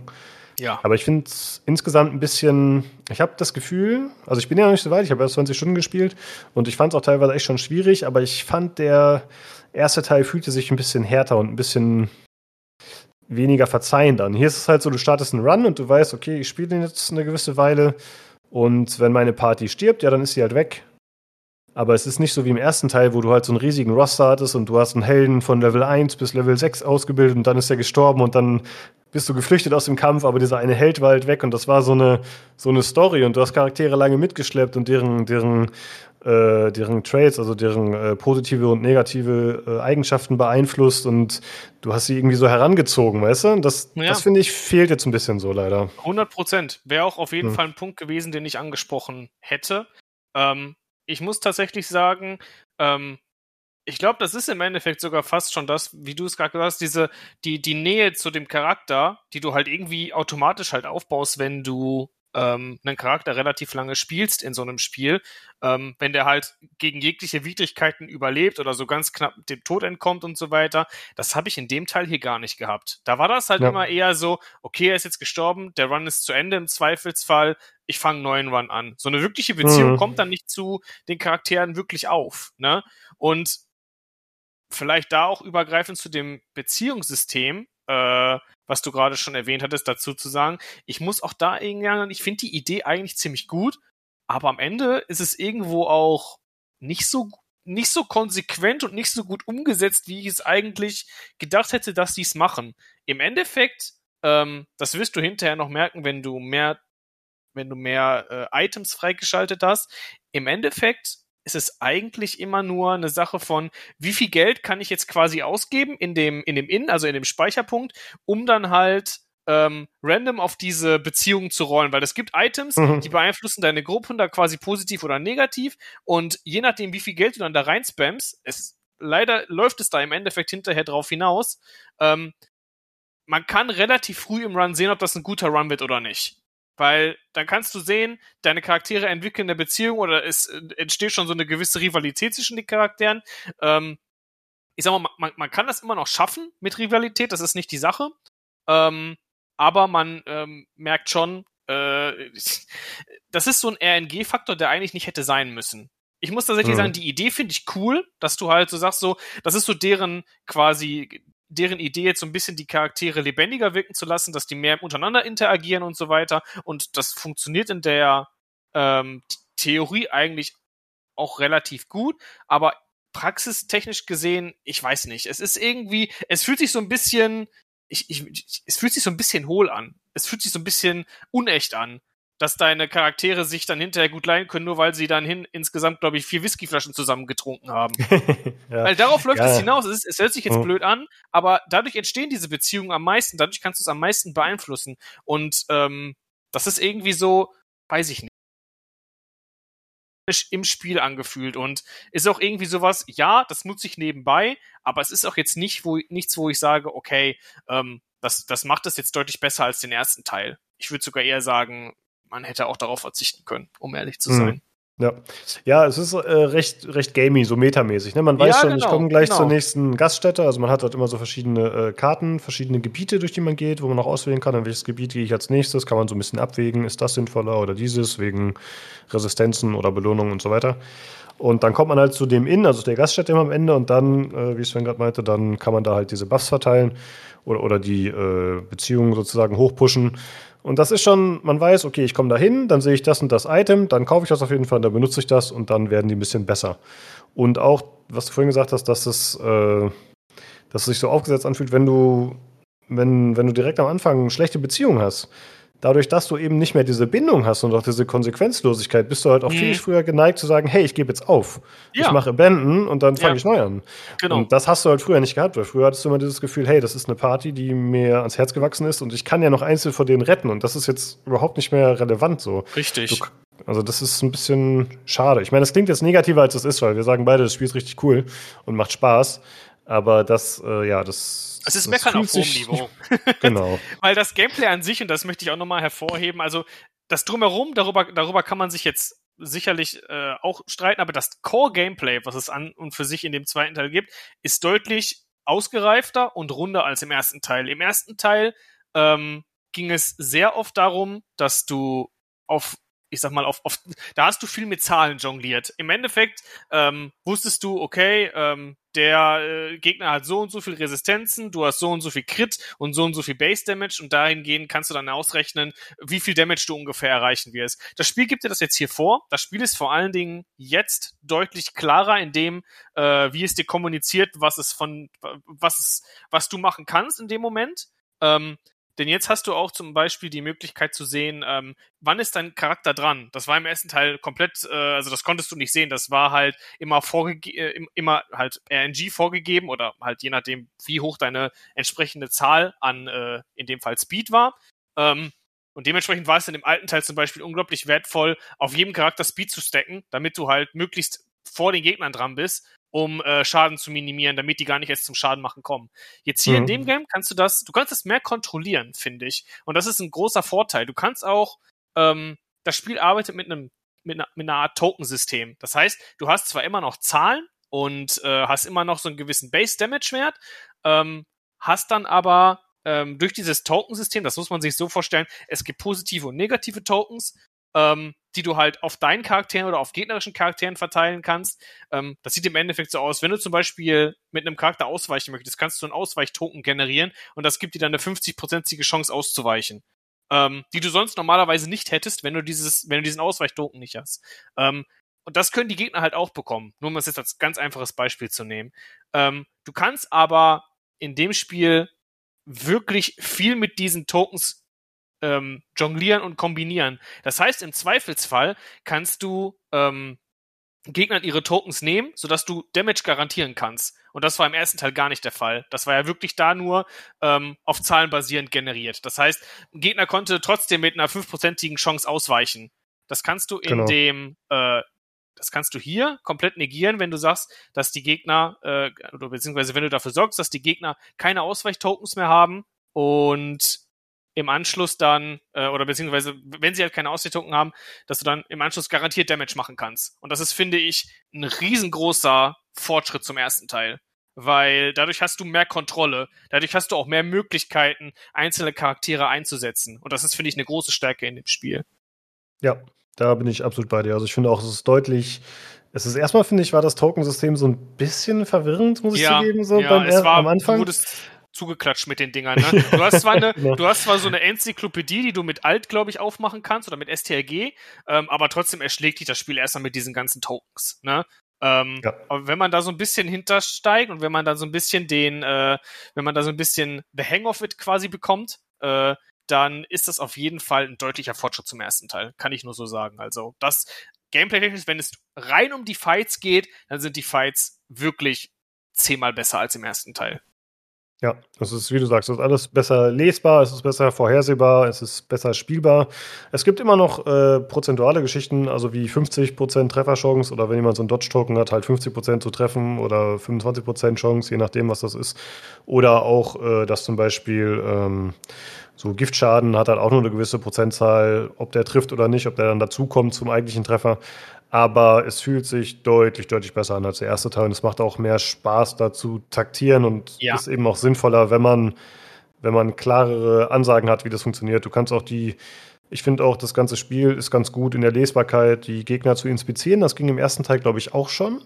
Aber ich weiß nicht mehr, ob die Äh, Ja, wenn du Fähigkeiten drüber ihm, hast, aber nur so in klein. Jetzt kannst du die ja richtig groß machen. Das finde ich auch super. Also, Genau, und du kannst auch sehen, von welche Attacken sie haben mit der Mhm. Zeit. Also du musst eine gewisse Anzahl gegen den Gegner kämpfen oder der muss die äh, Attacken benutzen. Ich weiß nicht genau, aber irgendwann siehst du halt, äh, welche Attacken er alle benutzen kann. Anfangs sind die halt alle noch mit Fragezeichen quasi versteckt, aber nach und nach ist es dann run-übergreifend, wird das freigeschaltet und dann weißt du auch, von welcher Position er die Attacken durchführen kann. Also es ist ja so, dass man, es spielen ja immer vier, vier Helden gegen vier Gegner. Und es war auch schon im ersten Teil so, dass das Positioning wichtig ist, äh, wo die dann stehen, an, welchem, an welcher Position zwischen 1 Genau. und 4. Also manche Attacken kannst du halt nur von Position 1 bis 3 durchführen oder äh, halt an irgendwelchen bestimmten Positionen. Und dann geht es halt auch immer darum, richtig zu stehen und sich auch richtig zu verteilen, je nachdem, was für Charaktere man spielt. Und für die Gegner trifft das Ganze halt genauso zu. Und jetzt weißt du immerhin, okay, wenn ich den Gegner, der Fernkämpfer ist und an Position 4 steht, wenn ich den nach vorne ziehe mit einer Attacke, dann kann der auf einmal nicht mehr das machen, was er eigentlich machen würde, was am meisten Schaden macht oder so. Und das war im ersten Teil, konnte man, glaube ich, nur durch Erfahrung rausfinden. Ne? Also ich glaube, da gab es Ja. keine Lesbarkeit in dem Sinne. Ja. also ich glaube, ich glaube, hinterher haben sie es ähnlich eingefügt wie beim zweiten Teil jetzt, dass du zumindest sehen konntest, was die für Attacken hatten. Ähm, aber ich glaube nicht in der Deutlichkeit, wie sie es jetzt im zweiten Teil gemacht haben. Also ich finde, äh, so vom Interface und so weiter her, ähm, hat mir das auch extrem gut gefallen. Ähm, wie du schon gesagt hast, also ich, ich, ich bin äh, auch großer Fan davon, wenn man halt so, wenn man halt nicht nebenbei die Wiki aufhaben muss, um zum Verstehen, wie das Spiel funktioniert. Weil das habe ich tatsächlich beim ersten Teil am Anfang sehr oft gemacht, dass ich die Wiki nebenbei aufgehabt habe, um zu gucken, hier, was bedeutet das, wo, wozu sind jetzt die Effekte gut und so weiter. Ähm, aber das hast du jetzt alles schon in-game. Und ich muss ganz ehrlich sagen, da bin ich äh, ein großer Befürworter dafür, weil eigentlich sollte ich nicht nebenbei googeln müssen, wie ein Spiel funktioniert. Nur weil es, äh, weiß ich nicht, irgendwie aus einem unerklärlichen Grund kompliziert sein will. Genau, es gibt halt einen Unterschied zwischen komplex und kompliziert. ne? Richtig, Und, ja, äh, das- Genau. Und das ist also, finde ich so, ähm, ich muss tatsächlich sagen, ähm, ich will gar nicht sagen, das hört sich jetzt so ein bisschen an, als wenn das Spiel einfacher wäre. Ich finde es nicht einfacher tatsächlich.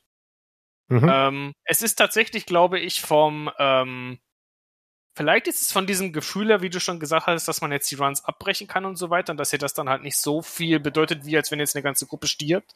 Ähm, weil das hat ja schon im ersten Teil deutlich hö- höhere Konsequenzen als in dem Teil.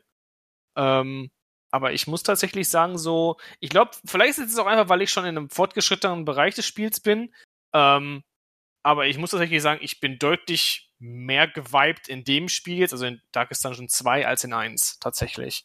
Ähm, das Mhm. hatte hier tatsächlich wahrscheinlich auch einfach weniger Auswirkungen. Vielleicht war es dann mehr egal. Vielleicht hat man deswegen auch nicht so gespielt, wie man jetzt in dem ersten Teil gespielt hätte. Äh, will ich gar nicht ausschließen. Ähm, aber ich muss tatsächlich sagen, das Spiel ist das, ich, ich finde es doch sehr fordernd. Ähm, ich Ja. meine, gut, man kann den, es, es gibt jetzt auch hier wieder die Möglichkeit, du kannst unterschiedliche Fackeln ausrüsten. Äh, das hat in dem Sinne einen Unterschied. Du, du kannst dir das Spiel entweder schwerer oder leichter machen. Ich spiele es im normalen Modus, ähm, so wie es halt, also der normale Schwierigkeitsgrad, wie die das Spiel halt angedacht haben, dass man es spielen soll. Ähm, aber man, man kann sich auch so ein bisschen äh, quasi Vorteile, wenn man öfter vibet, kann man sich gewisse Vorteile auch erspielen und dann kann man seine Charaktere äh, ein bisschen buffen. Aber auch das ist jetzt kein, kein Garant dafür, dass du einen Run schaffst. Das würde ich schon Genau, ja. sagen. Genau, da gibt es diese Radiant Flame, die sorgt halt dann dafür, Genau. dass äh, es alles ein bisschen leichter wird, gerade wenn man öfter gestorben ist. Ich hab's Und ich glaube, die nicht andere benutzt. heißt Stygian oder so. Stygian Flame, das ist die, die das Spiel im Endeffekt schwerer macht. Du hast im Endeffekt, wenn du den leichteren Weg nimmst, kriegst du weniger Candles. Das ist jetzt, vielleicht kannst du ja gleich noch einmal erklären, wa- was diese Währung bedeutet. Äh, aber du, wenn du quasi auf Stygian spielst, dann, dann hast du eine höhere Wahrscheinlichkeit, dass deine Charaktere eine schlechte Beziehung zueinander aufbauen. Die kriegen mehr Schaden und haben mehr Stress und so weiter. Äh, also im Endeffekt genau das Gegenteil von dem leichteren Modus und dadurch kriegst du aber mehr Candles. Ja, das ist ein bisschen für Masochisten, glaube ich. Ne? Also ich habe mir das Ja. noch nicht freigeschaltet. ich habe da auch keinen Bock drauf. ähm, Nee, ich auch nicht. Noch ja, nicht. ab- Mal gucken. Genau. Ja. Also ich finde auch, äh, also ich finde es auch sch- schwierig, muss ich zugeben. Und ich bin auch öfter geweibt als im ersten Teil, glaube ich. Aber ja, es fühlt sich halt weniger schlimm an tatsächlich, weil Mhm. man nicht so dran hängt. Ja. Und es ist ja auch generell vom Roguelike-Konzept ist es ja auch darauf ausgelegt, oft, dass es anfangs schwieriger ist und dann, dass du halt durch so globale Freischaltungen, die run-übergreifend sind, dass es dann einfacher wird. Und da kommen Genau. halt diese von dir genannten Candles ins Spiel, also Kerzen, die man nach und nach freischaltet.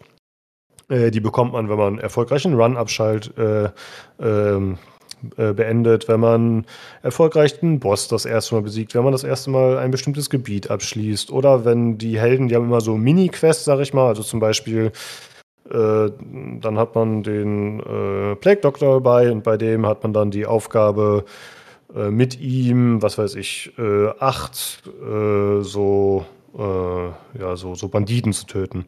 Und wenn man das halt schafft, dann kriegt man zwei Kerzen. Und diese Kerzen, alle, die man dann am Ende des Runs mitnimmt, also es können schon sehr, sehr viele sein, bei mir waren es, glaube ich, mal so 60 oder so, das war dann schon viel, die kann man dann nach dem abgeschlossenen oder verlorenen Run benutzen, um da äh, Freischaltung zu machen. Das können verschiedene Freischaltungen sein. Also man kann neue Helden freischalten, man kann generell für die Helden, die man schon hat, äh, neue Items freischalten, neue äh, Wege, also Passes heißt auf Englisch, also quasi Spezialisierungen, wie man die Klasse ausrüstet. Also man kann zum Beispiel, es gibt zum Beispiel den Highwayman, also so einen, so einen Banditen, so einen Straßenräuber, der ist dann so ein Hybride aus Nahkampf und Fernkampf, aber dann kann man den zum Beispiel so ausrüsten, dass der nahkampfmäßig mehr Schaden macht oder fernkampfmäßig und dann ist es auch wieder ausschlaggebend dafür, an welche Position man den stellt, was wir vorhin schon erwähnt hatten. Und mit den Kerzen kann man auch noch äh, Items freischalten. Man kann diese Items fürs Gasthaus freischalten, wo man da zum Beispiel irgendwie Spielkarten bekommt, mit denen dann man wieder die Beziehung verbessern kann. Man kann für die Kutsche, die ja eben das äh, Fortbewegungsmittel ist, da kann man Upgrades freischalten.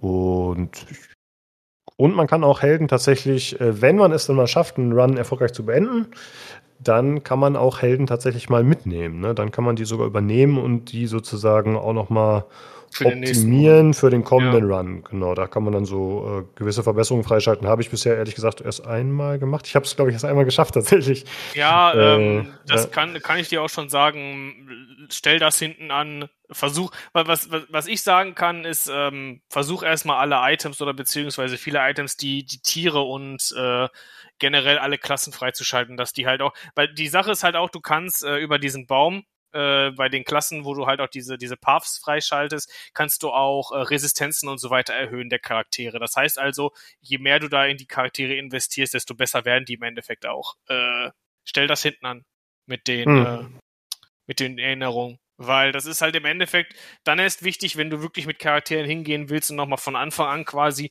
vom ersten Boss an bis zum letzten Boss versuchst durchzuspielen, weil dann kannst du diese Erinnerung quasi für die Charaktere freischalten. Äh, hat sich bis jetzt bei mir nicht gelohnt, weil, ja, ich schaff zwar die Bosse, ähm, aber bis jetzt habe ich das nicht mit einer Gruppe geschafft, sage ich auch ganz ehrlich. Okay. Ähm, ich wollte noch sagen zu den Charakteren. Es gibt äh, viele Charaktere, die man aus dem ersten Teil kennt. Nicht alle, denn da gab es ja wirklich sehr, sehr viele am Ende, äh, gerade mit den verschiedenen DLCs und so. Ähm, es gibt, glaube ich, nur, genau, es gibt einen einzigen neuen Charakter, das ist Ja. äh, die Runaway, also keine Ahnung, das Kind, was von zu Hause weggelaufen ist. Die ist so eine Klasse, die irgendwie mit so einem äh, Feuerstock am Kämpfen ist, also wie so ein Schürhaken so ein bisschen. Und äh, die, ja, die immer Feuerschaden setzt. Ansonsten äh, viele bekannte Klassen aus dem Vorgänger, auch viele coole dabei. Äh, einige wurden aber stark überarbeitet tatsächlich äh, durch eigene Tokensysteme, äh, die tatsächlich vorher nicht so funktioniert haben, finde ich tatsächlich auch recht gelungen, aber ich muss sagen, ich fand eine dazu davon einige ein bisschen zu komplex für meinen Geschmack. Also Okay. äh, mit der Vestal hier mit dieser Heilerin, da bin ich noch nicht so gut klar gekommen. Äh, wie ist denn bei dir? Welche, welchen Charakter hast du gefeiert oder was lag dir gar nicht so? Wie war das bei dir? Also, erstmal vielleicht vorab, ähm, ich bin, äh, was ich so ein bisschen, das wollte ich, das wollte ich auch noch mal nachfragen bei dir, ob du das ähnlich empfunden hast wie ich. Ich fand es ein bisschen schade, dass man so stark am ersten Teil sich orientiert hat und wirklich nur eine einzige neue Klasse in das Spiel reingebracht hat. Ich habe mir nur, Ja. ich habe mir gedacht so, ähm, ich find's cool, dass ich find's auf der einen Seite cool, dass man jetzt seine Charaktere, die man so im ersten Spiel äh, gefeiert hat und gesagt hat, okay, äh, die würde ich gerne auch auf jeden Fall in Folge äh, in einem Folgetitel sehen, dass die jetzt wieder auftauchen. Ähm, aber irgendwie, dass da wirklich nur eine einzige ganz neue Klasse dabei ist, das fand ich irgendwie ein kleines bisschen schwach. Da hätte ich mir, ja. hätte ich mir eine bessere Aufteilung, so, so einen besseren Mix gewünscht. Ich hätte auf jeden Fall, nehmt gerne Sachen aus dem alten Spiel wieder mit rein, so als, ne, da, da kommen wir her. Das ist so ein bisschen dann so auch so ein bisschen Nostalgiefaktor, dass er da mit reinspielt. Ähm, aber ich hätte mir da mehr neue Sachen gewünscht. Da bin ich auch ehrlich. Ähm, ja, weil ja, es gibt jetzt, okay. Also ich meine, äh, es gibt ja jetzt die Paths und ich muss ganz ehrlich sagen, so insgesamt betrachtet, ähm, geben die auf jeden Fall eine Riesenportion oder eine, eine riesengroße Auswahl an Möglichkeiten, einen Charakter zu spielen tatsächlich. Ähm, zum ersten Mal in Darkest Dungeon äh, Manier ist der Lepper nützlich. Es ist unglaublich gut.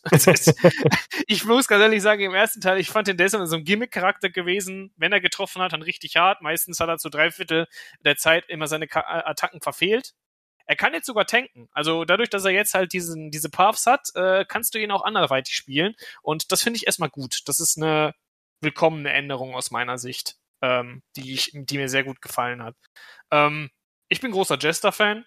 Äh, ich meine, ich mein, mein, mein Profilbild bei Steam und so, ist, ich, äh, da bin ich so ein bisschen Fanboy, also ich, ich spiele den auch super gerne. Ich glaube, er ist auch insgesamt ein einfach sehr starker Charakter, den du spielen kannst. Ähm, Ansonsten so gefeiert auf jeden Fall noch den Highwayman. Ich bin immer großer Fan von äh, konsistenten Damage. Der, wenn du konsistenten Damage willst, dann nimmst du den Highwayman mit.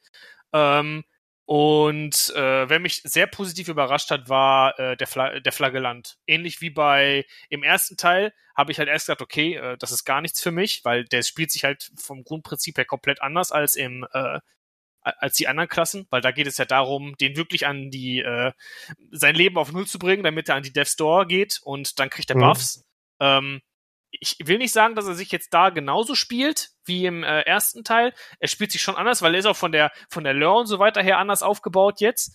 Ähm, aber der ist auch tatsächlich, der ist unglaublich. Also der, der arbeitet auch viel mit äh, Self-Damage-Fähigkeiten. Und äh, aber wenn man den einmal richtig versteht und gemeistert hat, ist der unglaublich versatil und du kannst den eigentlich mit fast jeder Gruppe spielen und der ist unglaublich stark. Also gefällt mir sehr gut. Generell so vom Stil her und so weiter finde ich die Charaktere eigentlich alle sehr cool. Ähm, ja. Balance-technisch würde ich sagen, ja, es gibt, das ist ja in jedem Spiel so, ne? Es gibt auf jeden Fall klare Favoriten, die man eigentlich immer mitnehmen kann und andere Charaktere, die jetzt äh, schwieriger zu spielen, beziehungsweise auch einfach nicht so den Impact haben wie andere.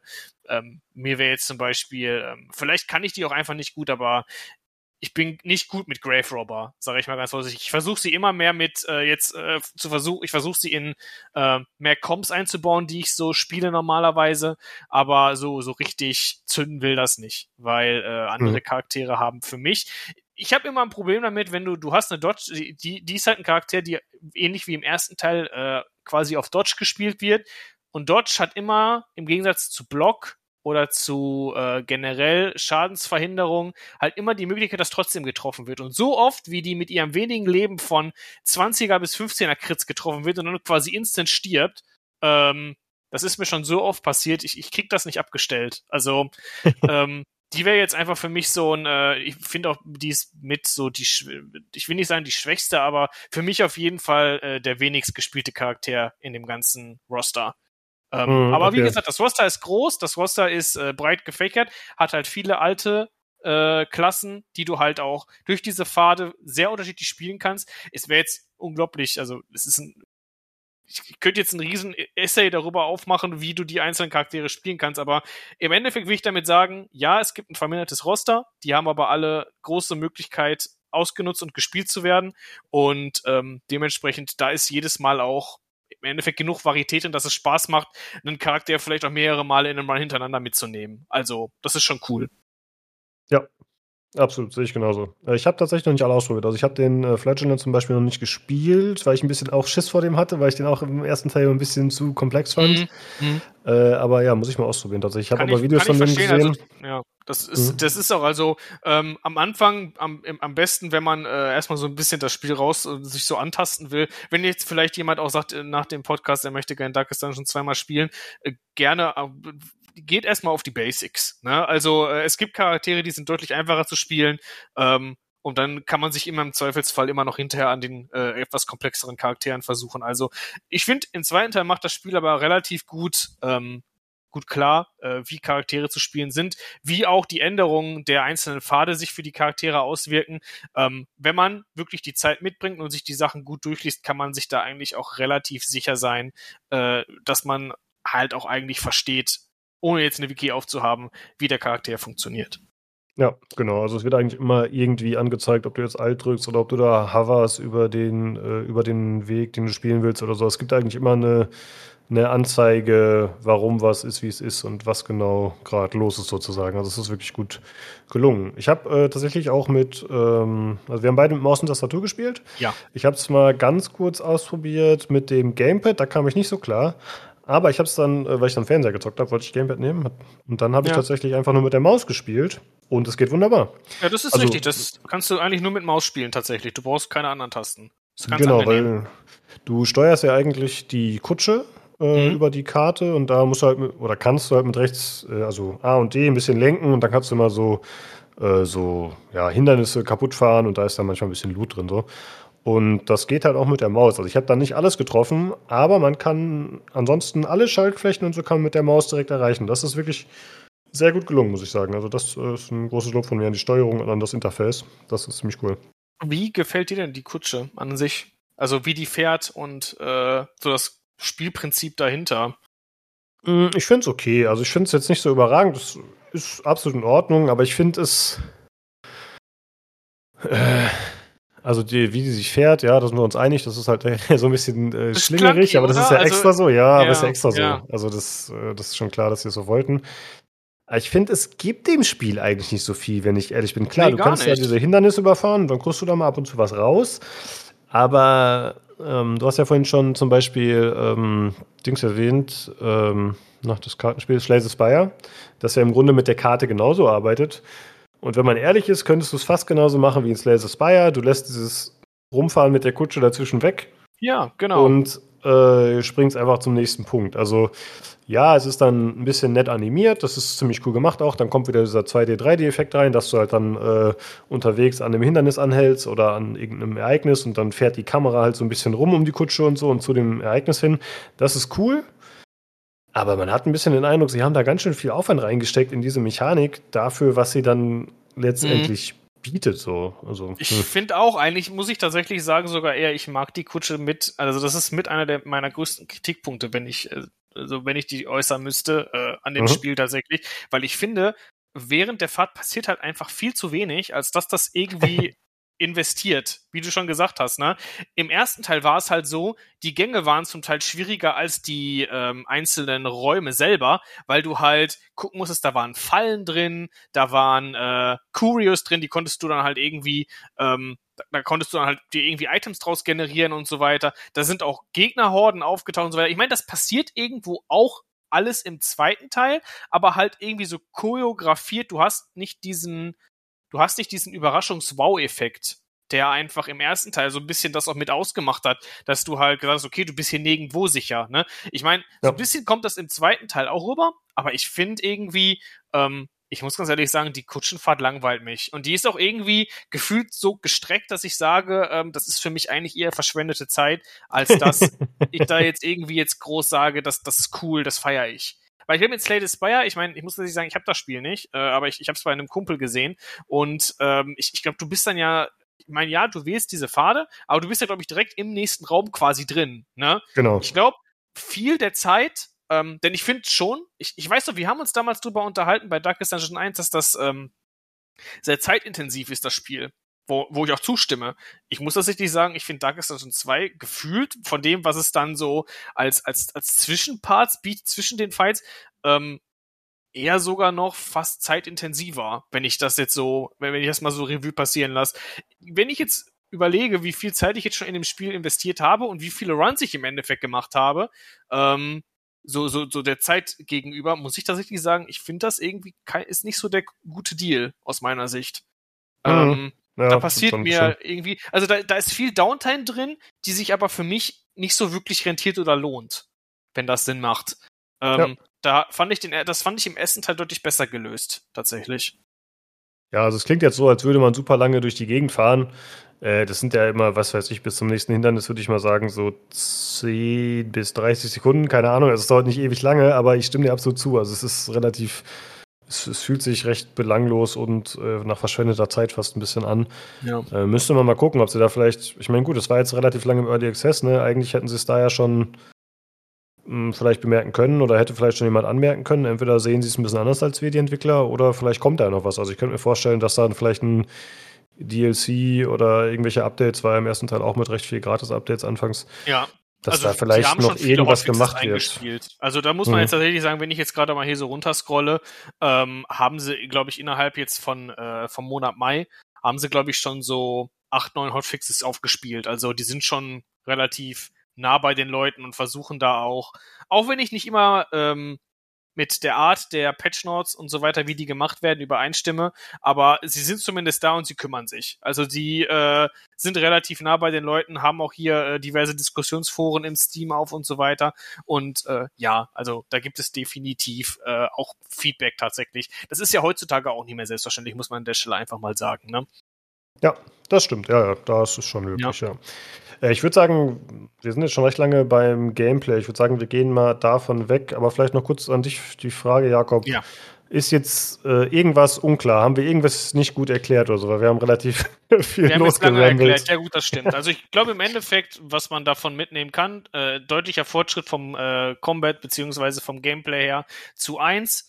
Ähm, ich glaube, viel von den Sachen drumherum sind einfach Geschmackssache. Ne? Ähm, aber so, ich glaube, an und für sich, ja.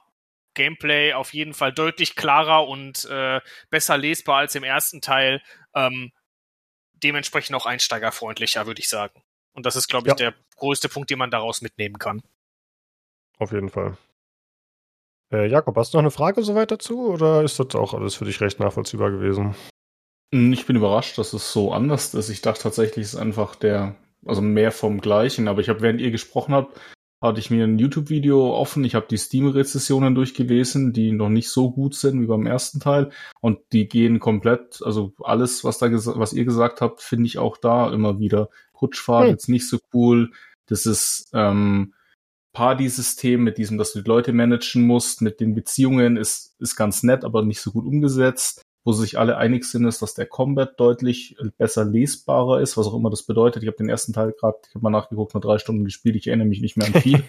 aber ich, aber die visuelle Präsentation, ich glaube, darauf wolltest du jetzt zu sprechen kommen, auf die Technik und so, die finde ich sehr ansprechend am zweiten Teil. Ja.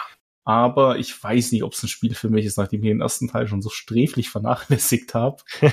Ja. Aber für 40 Euro, 80 Stunden oder 70 Stunden, da kriegst du auf jeden Fall auch was fürs Geld, wenn du auf so eine Art von Game stehst. Also den Artstyle Ja. finde ich wirklich atemberaubend gut, muss ich gerade sagen. Ja. Guck Screenshots, Videos an. Das wäre voll meins, aber ich weiß nicht, ob mich das Gameplay dahinter so richtig catcht. Ich müsste vielleicht mal reinspielen, aber 40 Euro zum Antesten ist auch wieder ein bisschen viel.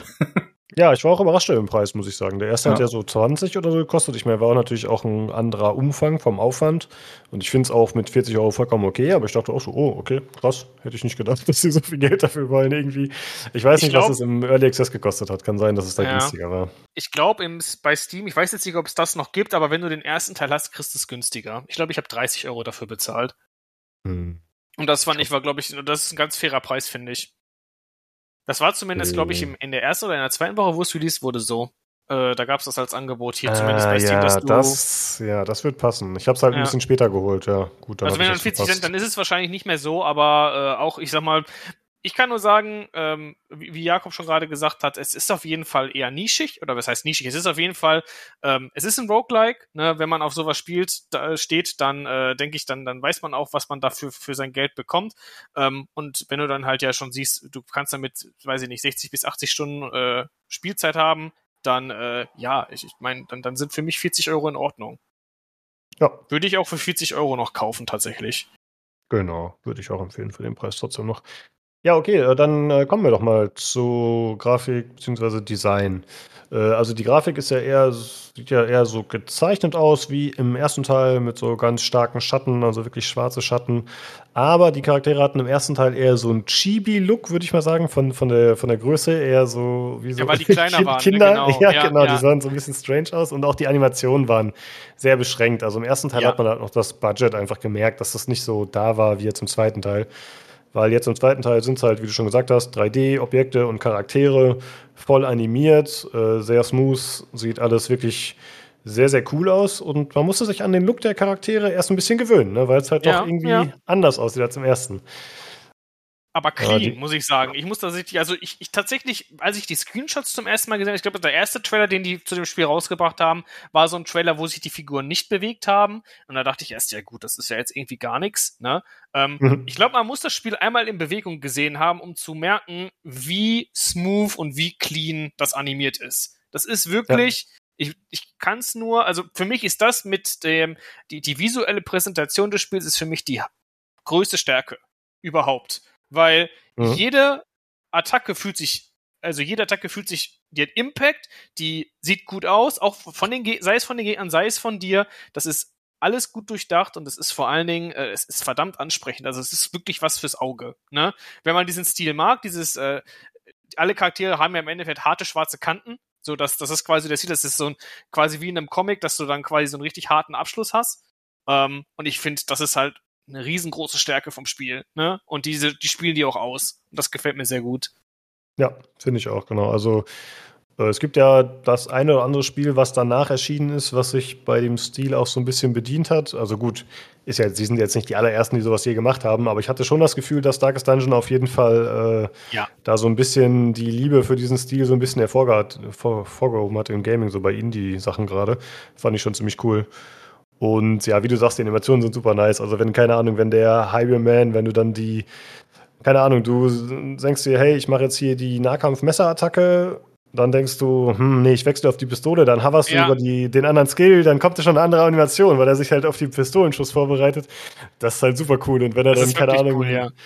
äh, das Messer irgendwie noch so nach oben wirft und äh, dann dreht sich das so in der Luft und er fängt es wieder auf und dann macht er die Nahkampfattacke und so. Das ist schon ziemlich, ziemlich Ja. cool. Und, ja. Für mich positivste, also äh, was du auf jeden Fall, ich weiß jetzt nicht, ob du, du wirst ja noch ein bisschen in, Spiel, in das äh, Spiel reingehen, wenn du, ich weiß jetzt nicht, ob du alle Charaktere schon hast, aber visuell als absolutes Highlight für mich der Okkultist und Mhm. vor allen Dingen der, ähm, na, der Bounty Hunter. Der Bounty Hunter ist Ja. sowieso auch so ein, äh, ich meine, darüber kann man jetzt, die, die Mechanik finde ich jetzt selbst nicht so cool. Den kannst du halt nur, äh, im Endeffekt nur vielleicht einmal kurz als Anekdote. Du hast da einen Roster und den, ähm, über die, die Charaktere kannst du im Endeffekt jedes Mal auswählen, bevor du einen Run startest. Ähm, das geht beim Bounty Hunter aber nicht. Da taucht manchmal, und das ist auch tatsächlich nur random generiert, in der Taverne, wenn du in, eine, in ein neues Gebiet quasi reinwechseln würdest, äh, so, so quasi so ein Brief auf, da kannst du draufklicken und dann kannst du den für äh, im Endeffekt für ein Gebiet anheuern, den Bounty Hunter. Mhm. Und dann kannst du den spielen. Und tatsächlich, der hat mit die coolsten Animationen, die es gibt. Also ich war auch großer Fan von dem im ersten Teil. Ich bin generell, äh, da fanboy ich immer so ein bisschen rein. Äh, aber der ist, der ist wirklich sehr gut animiert, weil der hat halt so eine, der hat halt so einen ähm, Haken an einem, an einem Seil und der wirbelt diesen Haken durch die Gegend. Das sieht einfach so cool aus. Also versuch den mal. Der ist auch ziemlich stark, also. Ähm, Ich mochte den im ersten Teil sehr, also wegen Ja. den Markfähigkeiten und weil man da coole Kombinationen und so machen konnte. Der konnte Gegner nach vorne ziehen mit dem Haken. Ja, hätte ich Bock drauf, aber ich hatte ihn noch nicht vorgeschlagen oder ich habe es halt übersehen. Genau. Ja, also wie gesagt, es ist auch ein bisschen schlecht erklärt, wie du den bekommst. Tatsächlich äh, kann man das leicht übersehen. Das möchte ich fairerweise dazu genau. sagen. Aber versuch ihn mal, er wird dir gefallen. Der kann auch tanken, der kann alles. Ja, ich habe den auch schon gemaxt mit den Kerzen. aber Okay, er kam halt okay. noch nicht. er kam halt noch nicht.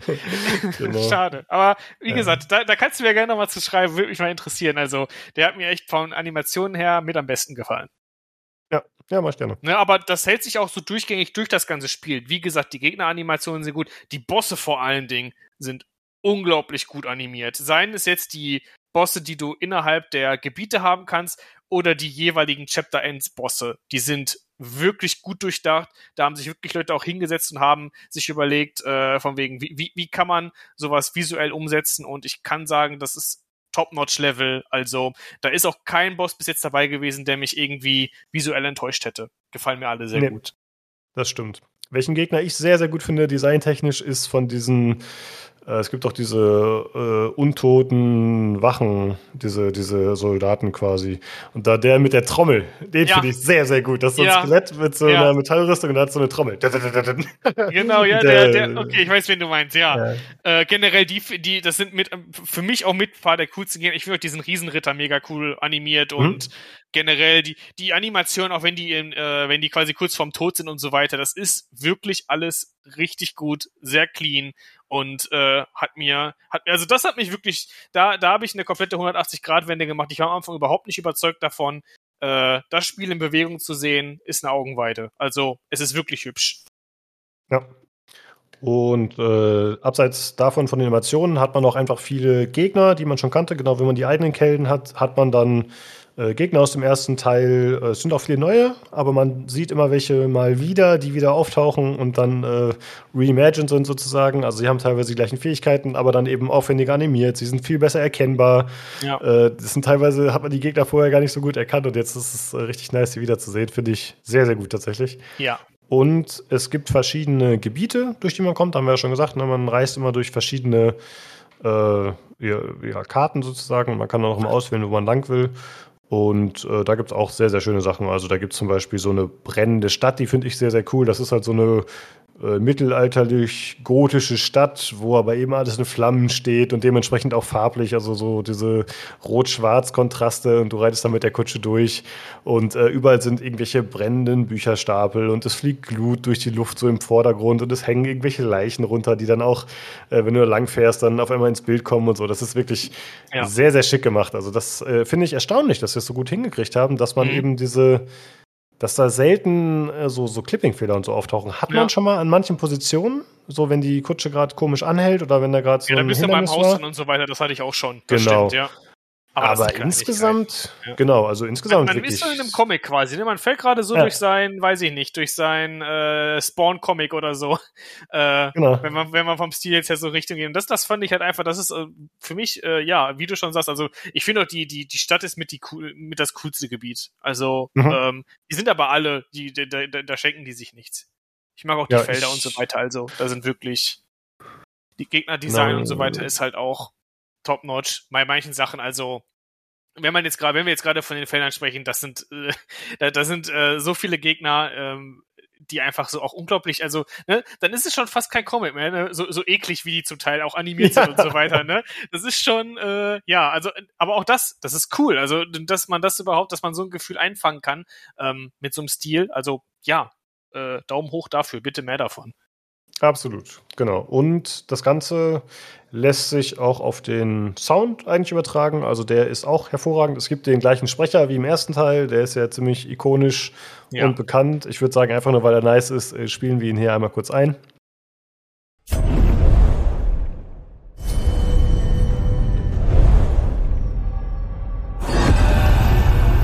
Grave Robber Chapter 1 Luxury's Lap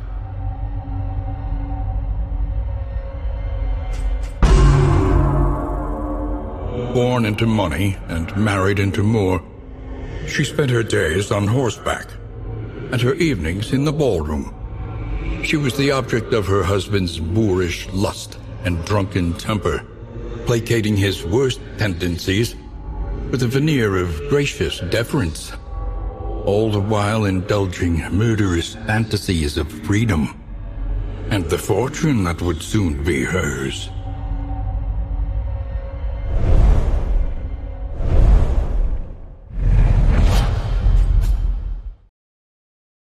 Ja, und äh, der macht halt wieder seine Kommentare, wie man es so kennt, und äh, das macht einfach Freude. Und Wobei dazu, ich ihn nicht so stark ja. finde wie im ersten Teil. Aber das ist auch schwierig, da nochmal anzuknüpfen, glaube ich. Ja, ich habe auch das Gefühl, er ist ein bisschen zurückgefahren. Also ich glaube, er kommt nicht mehr ganz so oft zum Einsatz, habe ich ein bisschen den Eindruck. Ja, auch. Er, er, ich ich habe das Gefühl, er hat einfach nicht mehr so viele Voicelines wie im ersten Teil. Das viel wiederholt sich. Vielleicht ja, ist es aber auch jetzt, weil ich den so, weil, weil ich schon so viel gespielt habe, dass das mittlerweile mir so auffällt. Aber ähm, ja, weiß ich nicht. Da fand ich das irgendwie im ersten Teil ein bisschen besser. Hm, Ja, ja, ich hatte auch ein paar ikonischere Voicelines ja. im ersten, die ich nicht vergessen werde, aber ich habe halt den ersten irgendwie auch 300, 400 Stunden gegrindet, also da, das bleibt halt auch hängen dann über die Zeit einfach das so. Das stimmt, ja. Ähm, genau, ansonsten äh, der Sound an sich ist sehr gut und atmosphärisch. Also wir haben gerade schon dieses Level zum Beispiel mit der brennenden Stadt äh, erzählt. Wenn man da halt durchreitet, hat man äh, durchfährt, hat man irgendwelche Schreie. Man hörte das, das Gebrutzel vom Feuer. Äh, also es ist einfach wirklich sehr atmosphärisch gemacht und auch in den Kämpfen sind die Sounds gut, wie du schon gesagt hast. Äh, die Animationen und auch der Sound, die greifen gut ineinander. Das fühlt sich alles schön spratzig an, wuchtig, sind einfach ja, das leistet sich keine Schnitzer in der Präsentation, finde ich. Da kann man nee, echt nichts sagen. Finde ich auch, ja. ja. Top-Level, also ganz weit oben das Level. Da äh, kann ich dem Spiel überhaupt keine Vorwürfe machen. Genau, dazu noch die Musik, die ist auch gut, atmosphärisch, also passt auch alles rein, alles wunderbar. Ähm, ja, das war das Design. Also wie gesagt, da ist alles super. Ich habe zwei Fragen. Ja, bitte. Vielleicht habe ich es vorher nicht mitbekommen. Äh, es ist ja ein Roguelike. So, dann gibt's auch wie bei Slater Spire so Freischaltungen, die du über die Runs mitnimmst. Ja. Und wie wird die Story-Progression erzählt? Weil Slater Spire, wenn wir den Vergleich wieder nehmen, und weil das auch die Map hat und immer wieder diese wiederkehrenden Runs, erklärt ja, warum du das immer wieder machst. Wird das auch erklärt, warum ich in Darkest Dungeon 2 da immer wieder mit der Kutsche von ganz unten nach ganz oben fahre? Hat das irgendeinen storytechnischen Hintergrund oder ist einfach nur eine Gameplay-Design-Entscheidung mit der Kutsche, dass man diese Wege fährt? Nee, ist beides erklärt tatsächlich. Also, okay, cool. Ähm, vielleicht zur Story. Ähm, Im Endeffekt geht es darum, äh, du, du bist quasi, du bist quasi der, ich will nicht sagen, also ich weiß jetzt nicht, wie weit ich da spoilertechnisch reingreifen will. Im Endeffekt geht es darum, ähm, die Geschichte dreht sich quasi um dich, die wird, die spielt so ein bisschen, ich will nicht sagen in deinem Kopf, aber so in die Richtung geht es zumindest. Ähm, die Charaktere begehen quasi deine Reise zu deinen, ähm, zu deinen fünf Sünden, die du begangen hast, wenn man es so nehmen möchte. Und die Sünden sind dann quasi immer die Chapter-Endgegner, die du besiegen musst. Du besiegst quasi dich selber, indem du einen Run äh, beendest. Und ähnlich sind dann die, äh, sind die Hintergrundgeschichten der einzelnen Charaktere auch aufgebaut.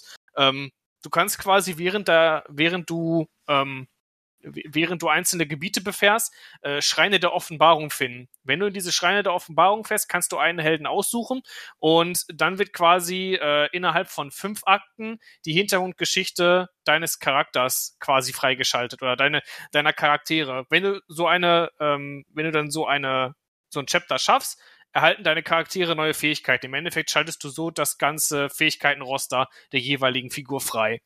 Und ähm, das ist eine Sache, die ist recht grindy. Die finde ich tatsächlich nicht so gut gelöst, um ehrlich zu sein. Ehrlich zu, um ehrlich zu sein, bin ich da auch ein bisschen enttäuscht gewesen, weil viele der Stories sind auf den Webcomics, die damals in, bei Darkest Dungeon 1 äh, erstellt worden sind, basierend äh, geschrieben worden. Und sehr oft hast du keinerlei grafische Präsentation dieser Geschichten, sondern der Narrator erzählte die quasi nur. Also er liest quasi was ab. Und dann dachte ich nur so, was, was ist das jetzt hier? Du, wir haben die Geschichten, es gibt dazu Bildmaterial, warum wurden das nicht mit in das Spiel mit eingebaut? Das habe ich nicht so mm. wirklich verstanden. Es gibt, jeder Charakter hat zwei spielbare Sequenzen, ähm, also das ist meistens Akt 2 und Akt 4. Und ähm, da musst du bestimmte Aufgaben erfüllen. So, die haben mit dem normalen Gameplay sehr oft gar nichts zu tun. Die sind halt in sich abgeschlossen nur in diesem jeweiligen Kapitel spielbar. Das heißt, du spielst nur den einzelnen Charakter, der dann quasi, weiß ich nicht, irgendwie, nehmen wir den Highwayman, der überfällt eine Kutsche. Und du musst dann quasi mit seinen Fähigkeiten oder mit einer der neuen Fähigkeiten, die du dann quasi bekommen würdest, wenn du das Chapter schaffst, diese Kutsche kaputt machen. Und, ja, das ist ähm, eher immer so eine Art Rätsel, ne? Also es genau, gibt eigentlich genau. mehr oder weniger nur einen Weg, wie du es schaffen kannst, eine bestimmte Reihenfolge, eine bestimmte Sequenz, wie du spielen musst. Und wenn du das schaffst, dann schaltest du halt äh, diese neue Fähigkeit frei. Ja. Und dadurch, genau, und dann halt nebenbei noch halt die Narrative, was ist dieser Charakter, was ist seine Hintergrundgeschichte. Die sind meistens recht dark, äh, muss man an der Stelle sagen. ähm, aber äh, im Endeffekt, ja, ich war enttäuscht, weil, wie gesagt, die meisten Stories waren dieselben Stories wie aus diesen Comics. Dementsprechend dachte ich, okay, da kommt jetzt ein bisschen mehr, aber kam nicht. Und ja, fand ich dann ein bisschen, äh, ich sag mal, äh, underwhelming. Fand ich ein bisschen enttäuschend, dass da nicht mhm. mehr rausgemacht worden ist. Ich könnte mir vorstellen, vielleicht kommt da noch was. Vielleicht wird das irgendwie nachgepatcht oder so, weil das Bildmaterial haben sie, wie gesagt. Ähm, aber es war zumindest jetzt zum Release nicht da. Und ja, dann ist das so ein bisschen belanglos, dann hinterher auch zu sagen, okay, ich fange komplett einen Run und gehe dann wieder komplett alle Geschichten durch. Weil die Sache ist halt auch, wenn du die jeweilige Mechanik nicht verstehst, dann kannst du den äh, Schrein auch nicht schaffen und dann hast du im Endeffekt quasi, ähm, du hast dann im Endeffekt quasi eine Station während dieses Runs äh, ja verspielt oder die hat dir dann nichts gebracht. Ne? Ähm, muss man halt immer für sich selbst entscheiden, inwiefern man da, wie wird man da investieren. Aber grundsätzlich macht es für jeden Charakter Sinn, alle Fähigkeiten freizuschalten. Also, ne, darüber ja. im Endeffekt TLDR, Too Long Didn't Read, äh, du, du erstellst, du, du erhältst die Information quasi dadurch über die Charaktere, über deren Hintergrundgeschichte und erhältst deren Skills dazu. Haben sie so ein bisschen kombiniert. Ja, ich finde, ähm, ja. Äh, ich habe das, die Comics habe ich glaube ich nicht gelesen oder ich habe es einfach komplett verdrängt und vergessen. Deswegen fand ich es tatsächlich ziemlich cool, wie es präsentiert wird. Die Idee finde ich ganz nice. Das ist halt zum einen äh, die Origin Story quasi ist, die erzählt wird von jedem Charakter und dass es gleichzeitig auch spielbare Elemente gibt, die damit verknüpft sind. Aber ich muss sagen, hier ist es ein bisschen wie mit der Kutsche, mit den Gameplay-Sachen. Ja, die sind cool gemacht, ist eine coole Idee. Aber da ist ganz schön viel Aufwand reingeflossen dafür, dass das immer nur ein spielbares Element ist. Ja, da denke ich mir, ey, da hätte man so viele andere Sachen machen können und so ja. Aufwand in äh, Elemente reinstecken können, die quasi deutlich mehr Mehrwert bieten auf Zeit. Fand ich ein bisschen ja. eigenartig, die Entscheidung.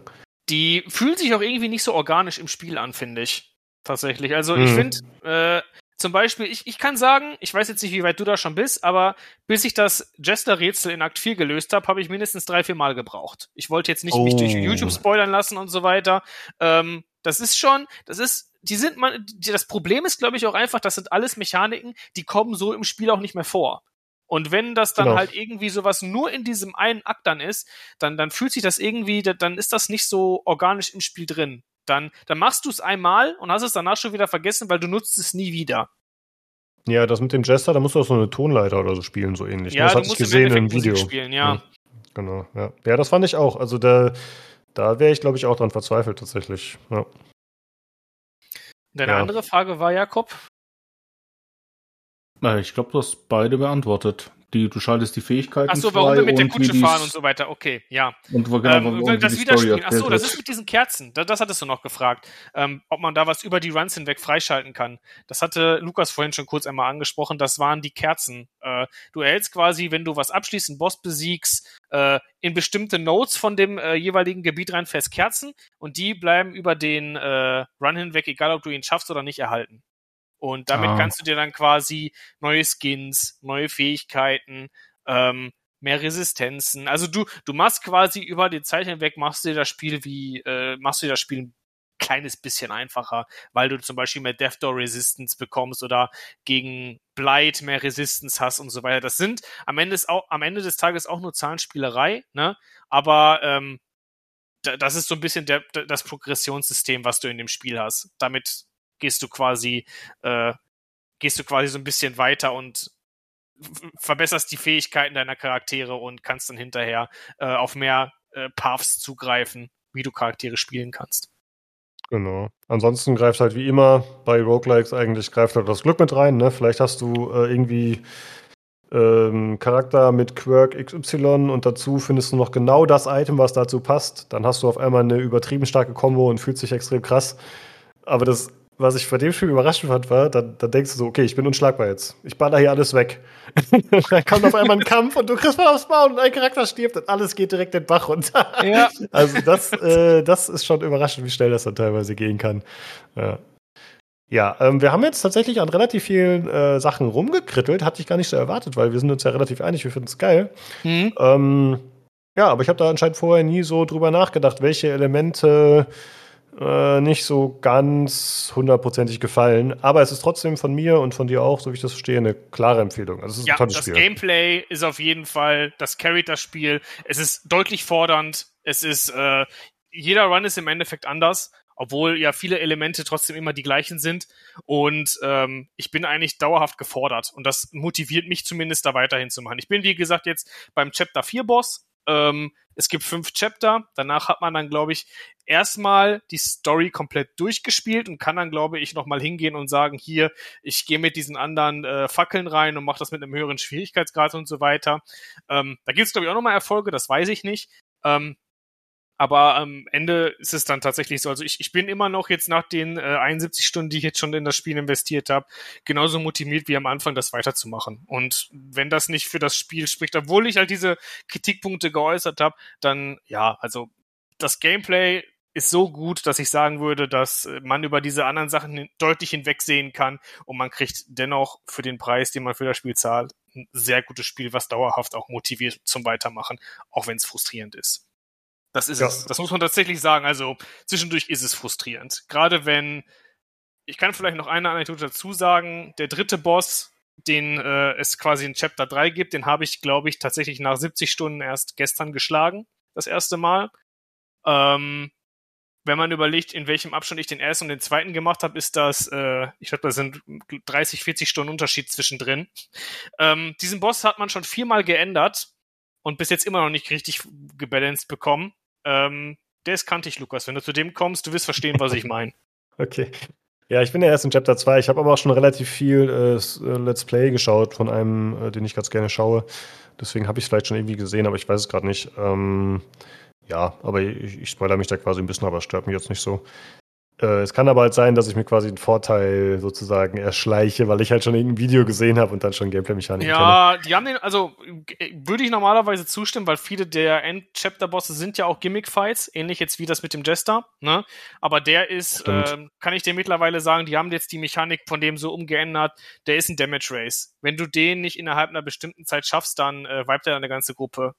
Und äh, mhm. ja, und das kannst du mittlerweile auch nicht mehr so gut beeinflussen wie vorher, weil der hat halt jetzt so Fähigkeiten, die random seine, äh, seine Marks verteilen. Das ist dieses Auge, wenn du es genau wissen willst. Hm, okay, nee, das weiß ich noch Und ich glaube, wenn du es noch nicht gesehen hast, dann äh, ja, äh, sage ich da jetzt auch nichts mehr weiter dazu. Ich kann nur sagen, ich fand den sehr frustrierend. Ich muss tatsächlich sagen, zwischendurch habe ich auch deswegen aufgehört, weil ich den nicht geschafft habe.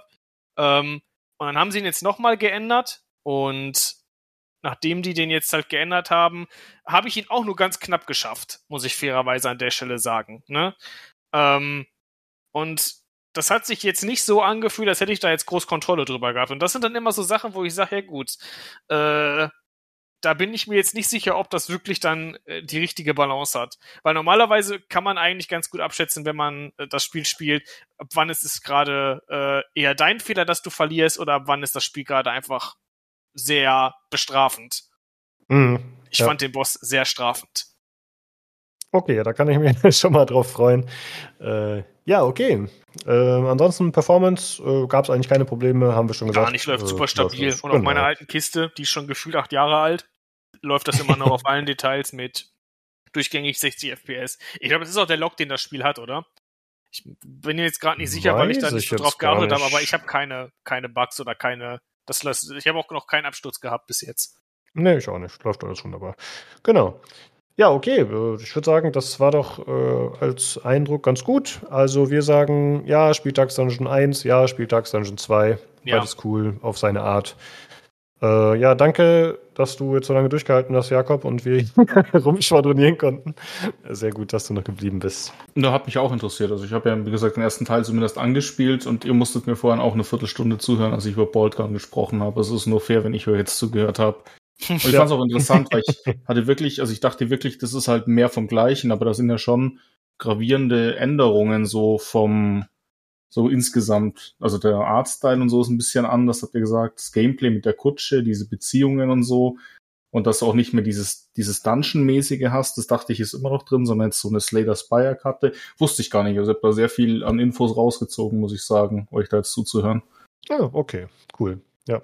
Ja, ich musste da ein bisschen denken an Dawn of War 1 und 2. Ne, die sind halt beide auf ihre Art cool, aber irgendwie was mhm. komplett anderes. Und äh, ja, das ist auch ja. immer ein bisschen umstritten, aber letztendlich beides coole Spiele. Ja. Gut, damit haben wir auch den äh, Bogen nochmal geschlagen zu Warhammer. Sehr gut. Äh, okay, ja, dann, äh, liebe Zuhörer, ich hoffe, das war für euch interessant. Wir haben hoffentlich äh, es einigermaßen kohärent erzählt, die Sachen, und nicht zu sehr abgenördet in unseren äh, kleinen Gebieten hier. Aber wenn irgendwas unklar ist, könnt ihr euch natürlich nochmal melden, dann äh, beantworten wir euch gerne Fragen. Äh, ansonsten könnt ihr uns natürlich auch gerne Feedback schicken. Äh, wir hatten jetzt gerade erst eine Folge, die wir aufgenommen haben, aber wir würden das dann einfach in Folge 260 gebündelt vorlesen. Ja, nächstes Mal quatschen wir dann, so wie es aussieht, über Diablo 4. Und ja, es ist ja auch E3 jetzt quasi. Ne? Also jetzt kommen ja die ganzen Shows. Ich habe schon auf dem Discord jetzt die ganzen Events erstellt. Äh, da müssen wir mal gucken, inwieweit wir das alles abdecken, weil das war letztes Jahr ein ziemlicher Pain in the Ass, das weiß ich noch. Mhm. Äh, da haben wir es halt, da haben wir noch wöchentlich aufgenommen. Jetzt haben wir halt, hätten wir irgendwie äh, quasi alles, dann nächste Folge und das werden wir wahrscheinlich nicht stemmen können zeitlich. Deswegen werden wir wahrscheinlich Cherry-Picking betreiben und uns da die Sachen raussuchen, die uns wirklich wichtig sind oder die richtig scheiße aussahen, wenn wir ein bisschen rumhaten wollen. Je nachdem. Äh, ja, Jungs, ey, vielen Dank, dass ihr, ihr, hier mitgemacht habt und dass ihr da so spontan Bock hattet, äh, dass wir eine Folge aufgenommen haben. Das fand ich sehr nice. Sehr gerne. Hat auch viel Spaß für mich gemacht. Ich hoffe, es war für alle Leute auch entsprechend informierend. Und äh, ja. Ja, das Warhammer. Spaß. Rot ist schneller, Leute. Denkt dran. genau. Ähm, ja, wir drei, würde ich sagen, sprechen uns spätestens zu Rogue Trader wieder. Das äh, würde ich gerne mit euch machen, wenn das rauskommt. Gucken wir dann mal, wenn es soweit ist. Oder Space Marine 2. Hat auch noch kein Release, aber war ja auch für 23 zumindest mal angekündigt. Ja, gucken, das noch klappt. ich ja, weiß stimmt, es ja. nicht. Ich, von mir ist auch 24, aber dann im guten Zustand. Also lieber warte ich ein Jahr länger und dann ist das Spiel gut als Blood Bowl 3. Ja, genau. Also ich rechne auch bei beiden eher mit 24, muss ich sagen. Ist okay. Genau, finde ich auch, ja. Ja, alles klar. Dann, äh, liebe Zuhörer, danke, dass ihr auch zugehört habt und äh, durchgehalten habt hier bei unserem Nerden. Und äh, dann würde ich sagen, ja, äh, schaltet gerne nächste Woche wieder ein zum PC Games Community Podcast. Wenn ihr, wie gesagt, Feedback habt, könnt ihr es auf dem Discord loswerden. Das ist discord.gg slash pcgc über Twitter und dem Handle at podcastpcgc oder ihr könnt uns eine Mail schreiben an pcgcpodcast at gmail.com. Vielen Dank fürs Zuhören und macht's gut. Bis zum nächsten Mal. Ciao, ciao.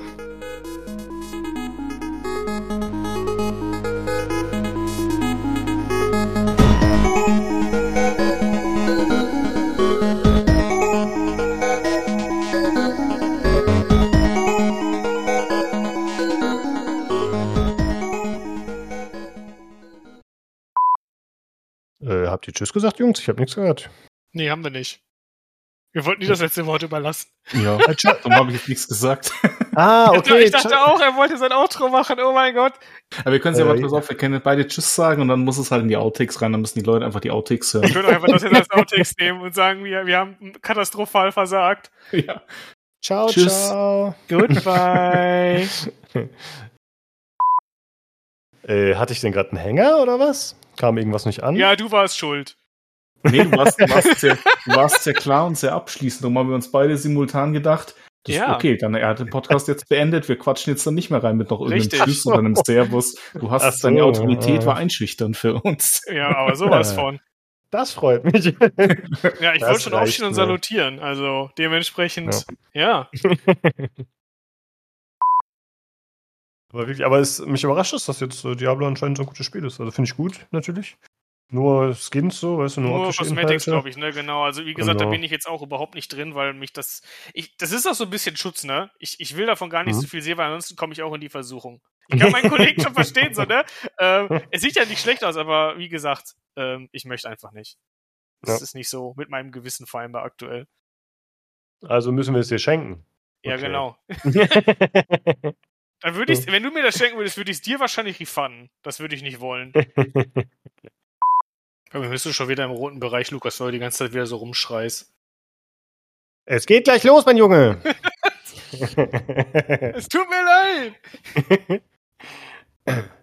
Ja, wie gesagt, ich glaube, ich werde den Jungs einfach sagen, die sollen die Discord-Spur nehmen, wenn es nötig ist mit Husterei und Schnupfen. Und ich konnte jetzt halt auch keinen Soundcheck machen in dem Sinne. Ich weiß nicht, ob wir vielleicht zu sehr abweichen, abseits von Discord. Aber ist ja nicht schlimm, ist ja wie gesagt nur so eine Zwischenfolge. Die rotzen wir jetzt so raus. Wow. Okay, dann können wir mal loslegen. Ja, bin bereit. Sehr gut. Taiwetz, bist du bereit? Ich bin bereit. Let's go. Sehr schön.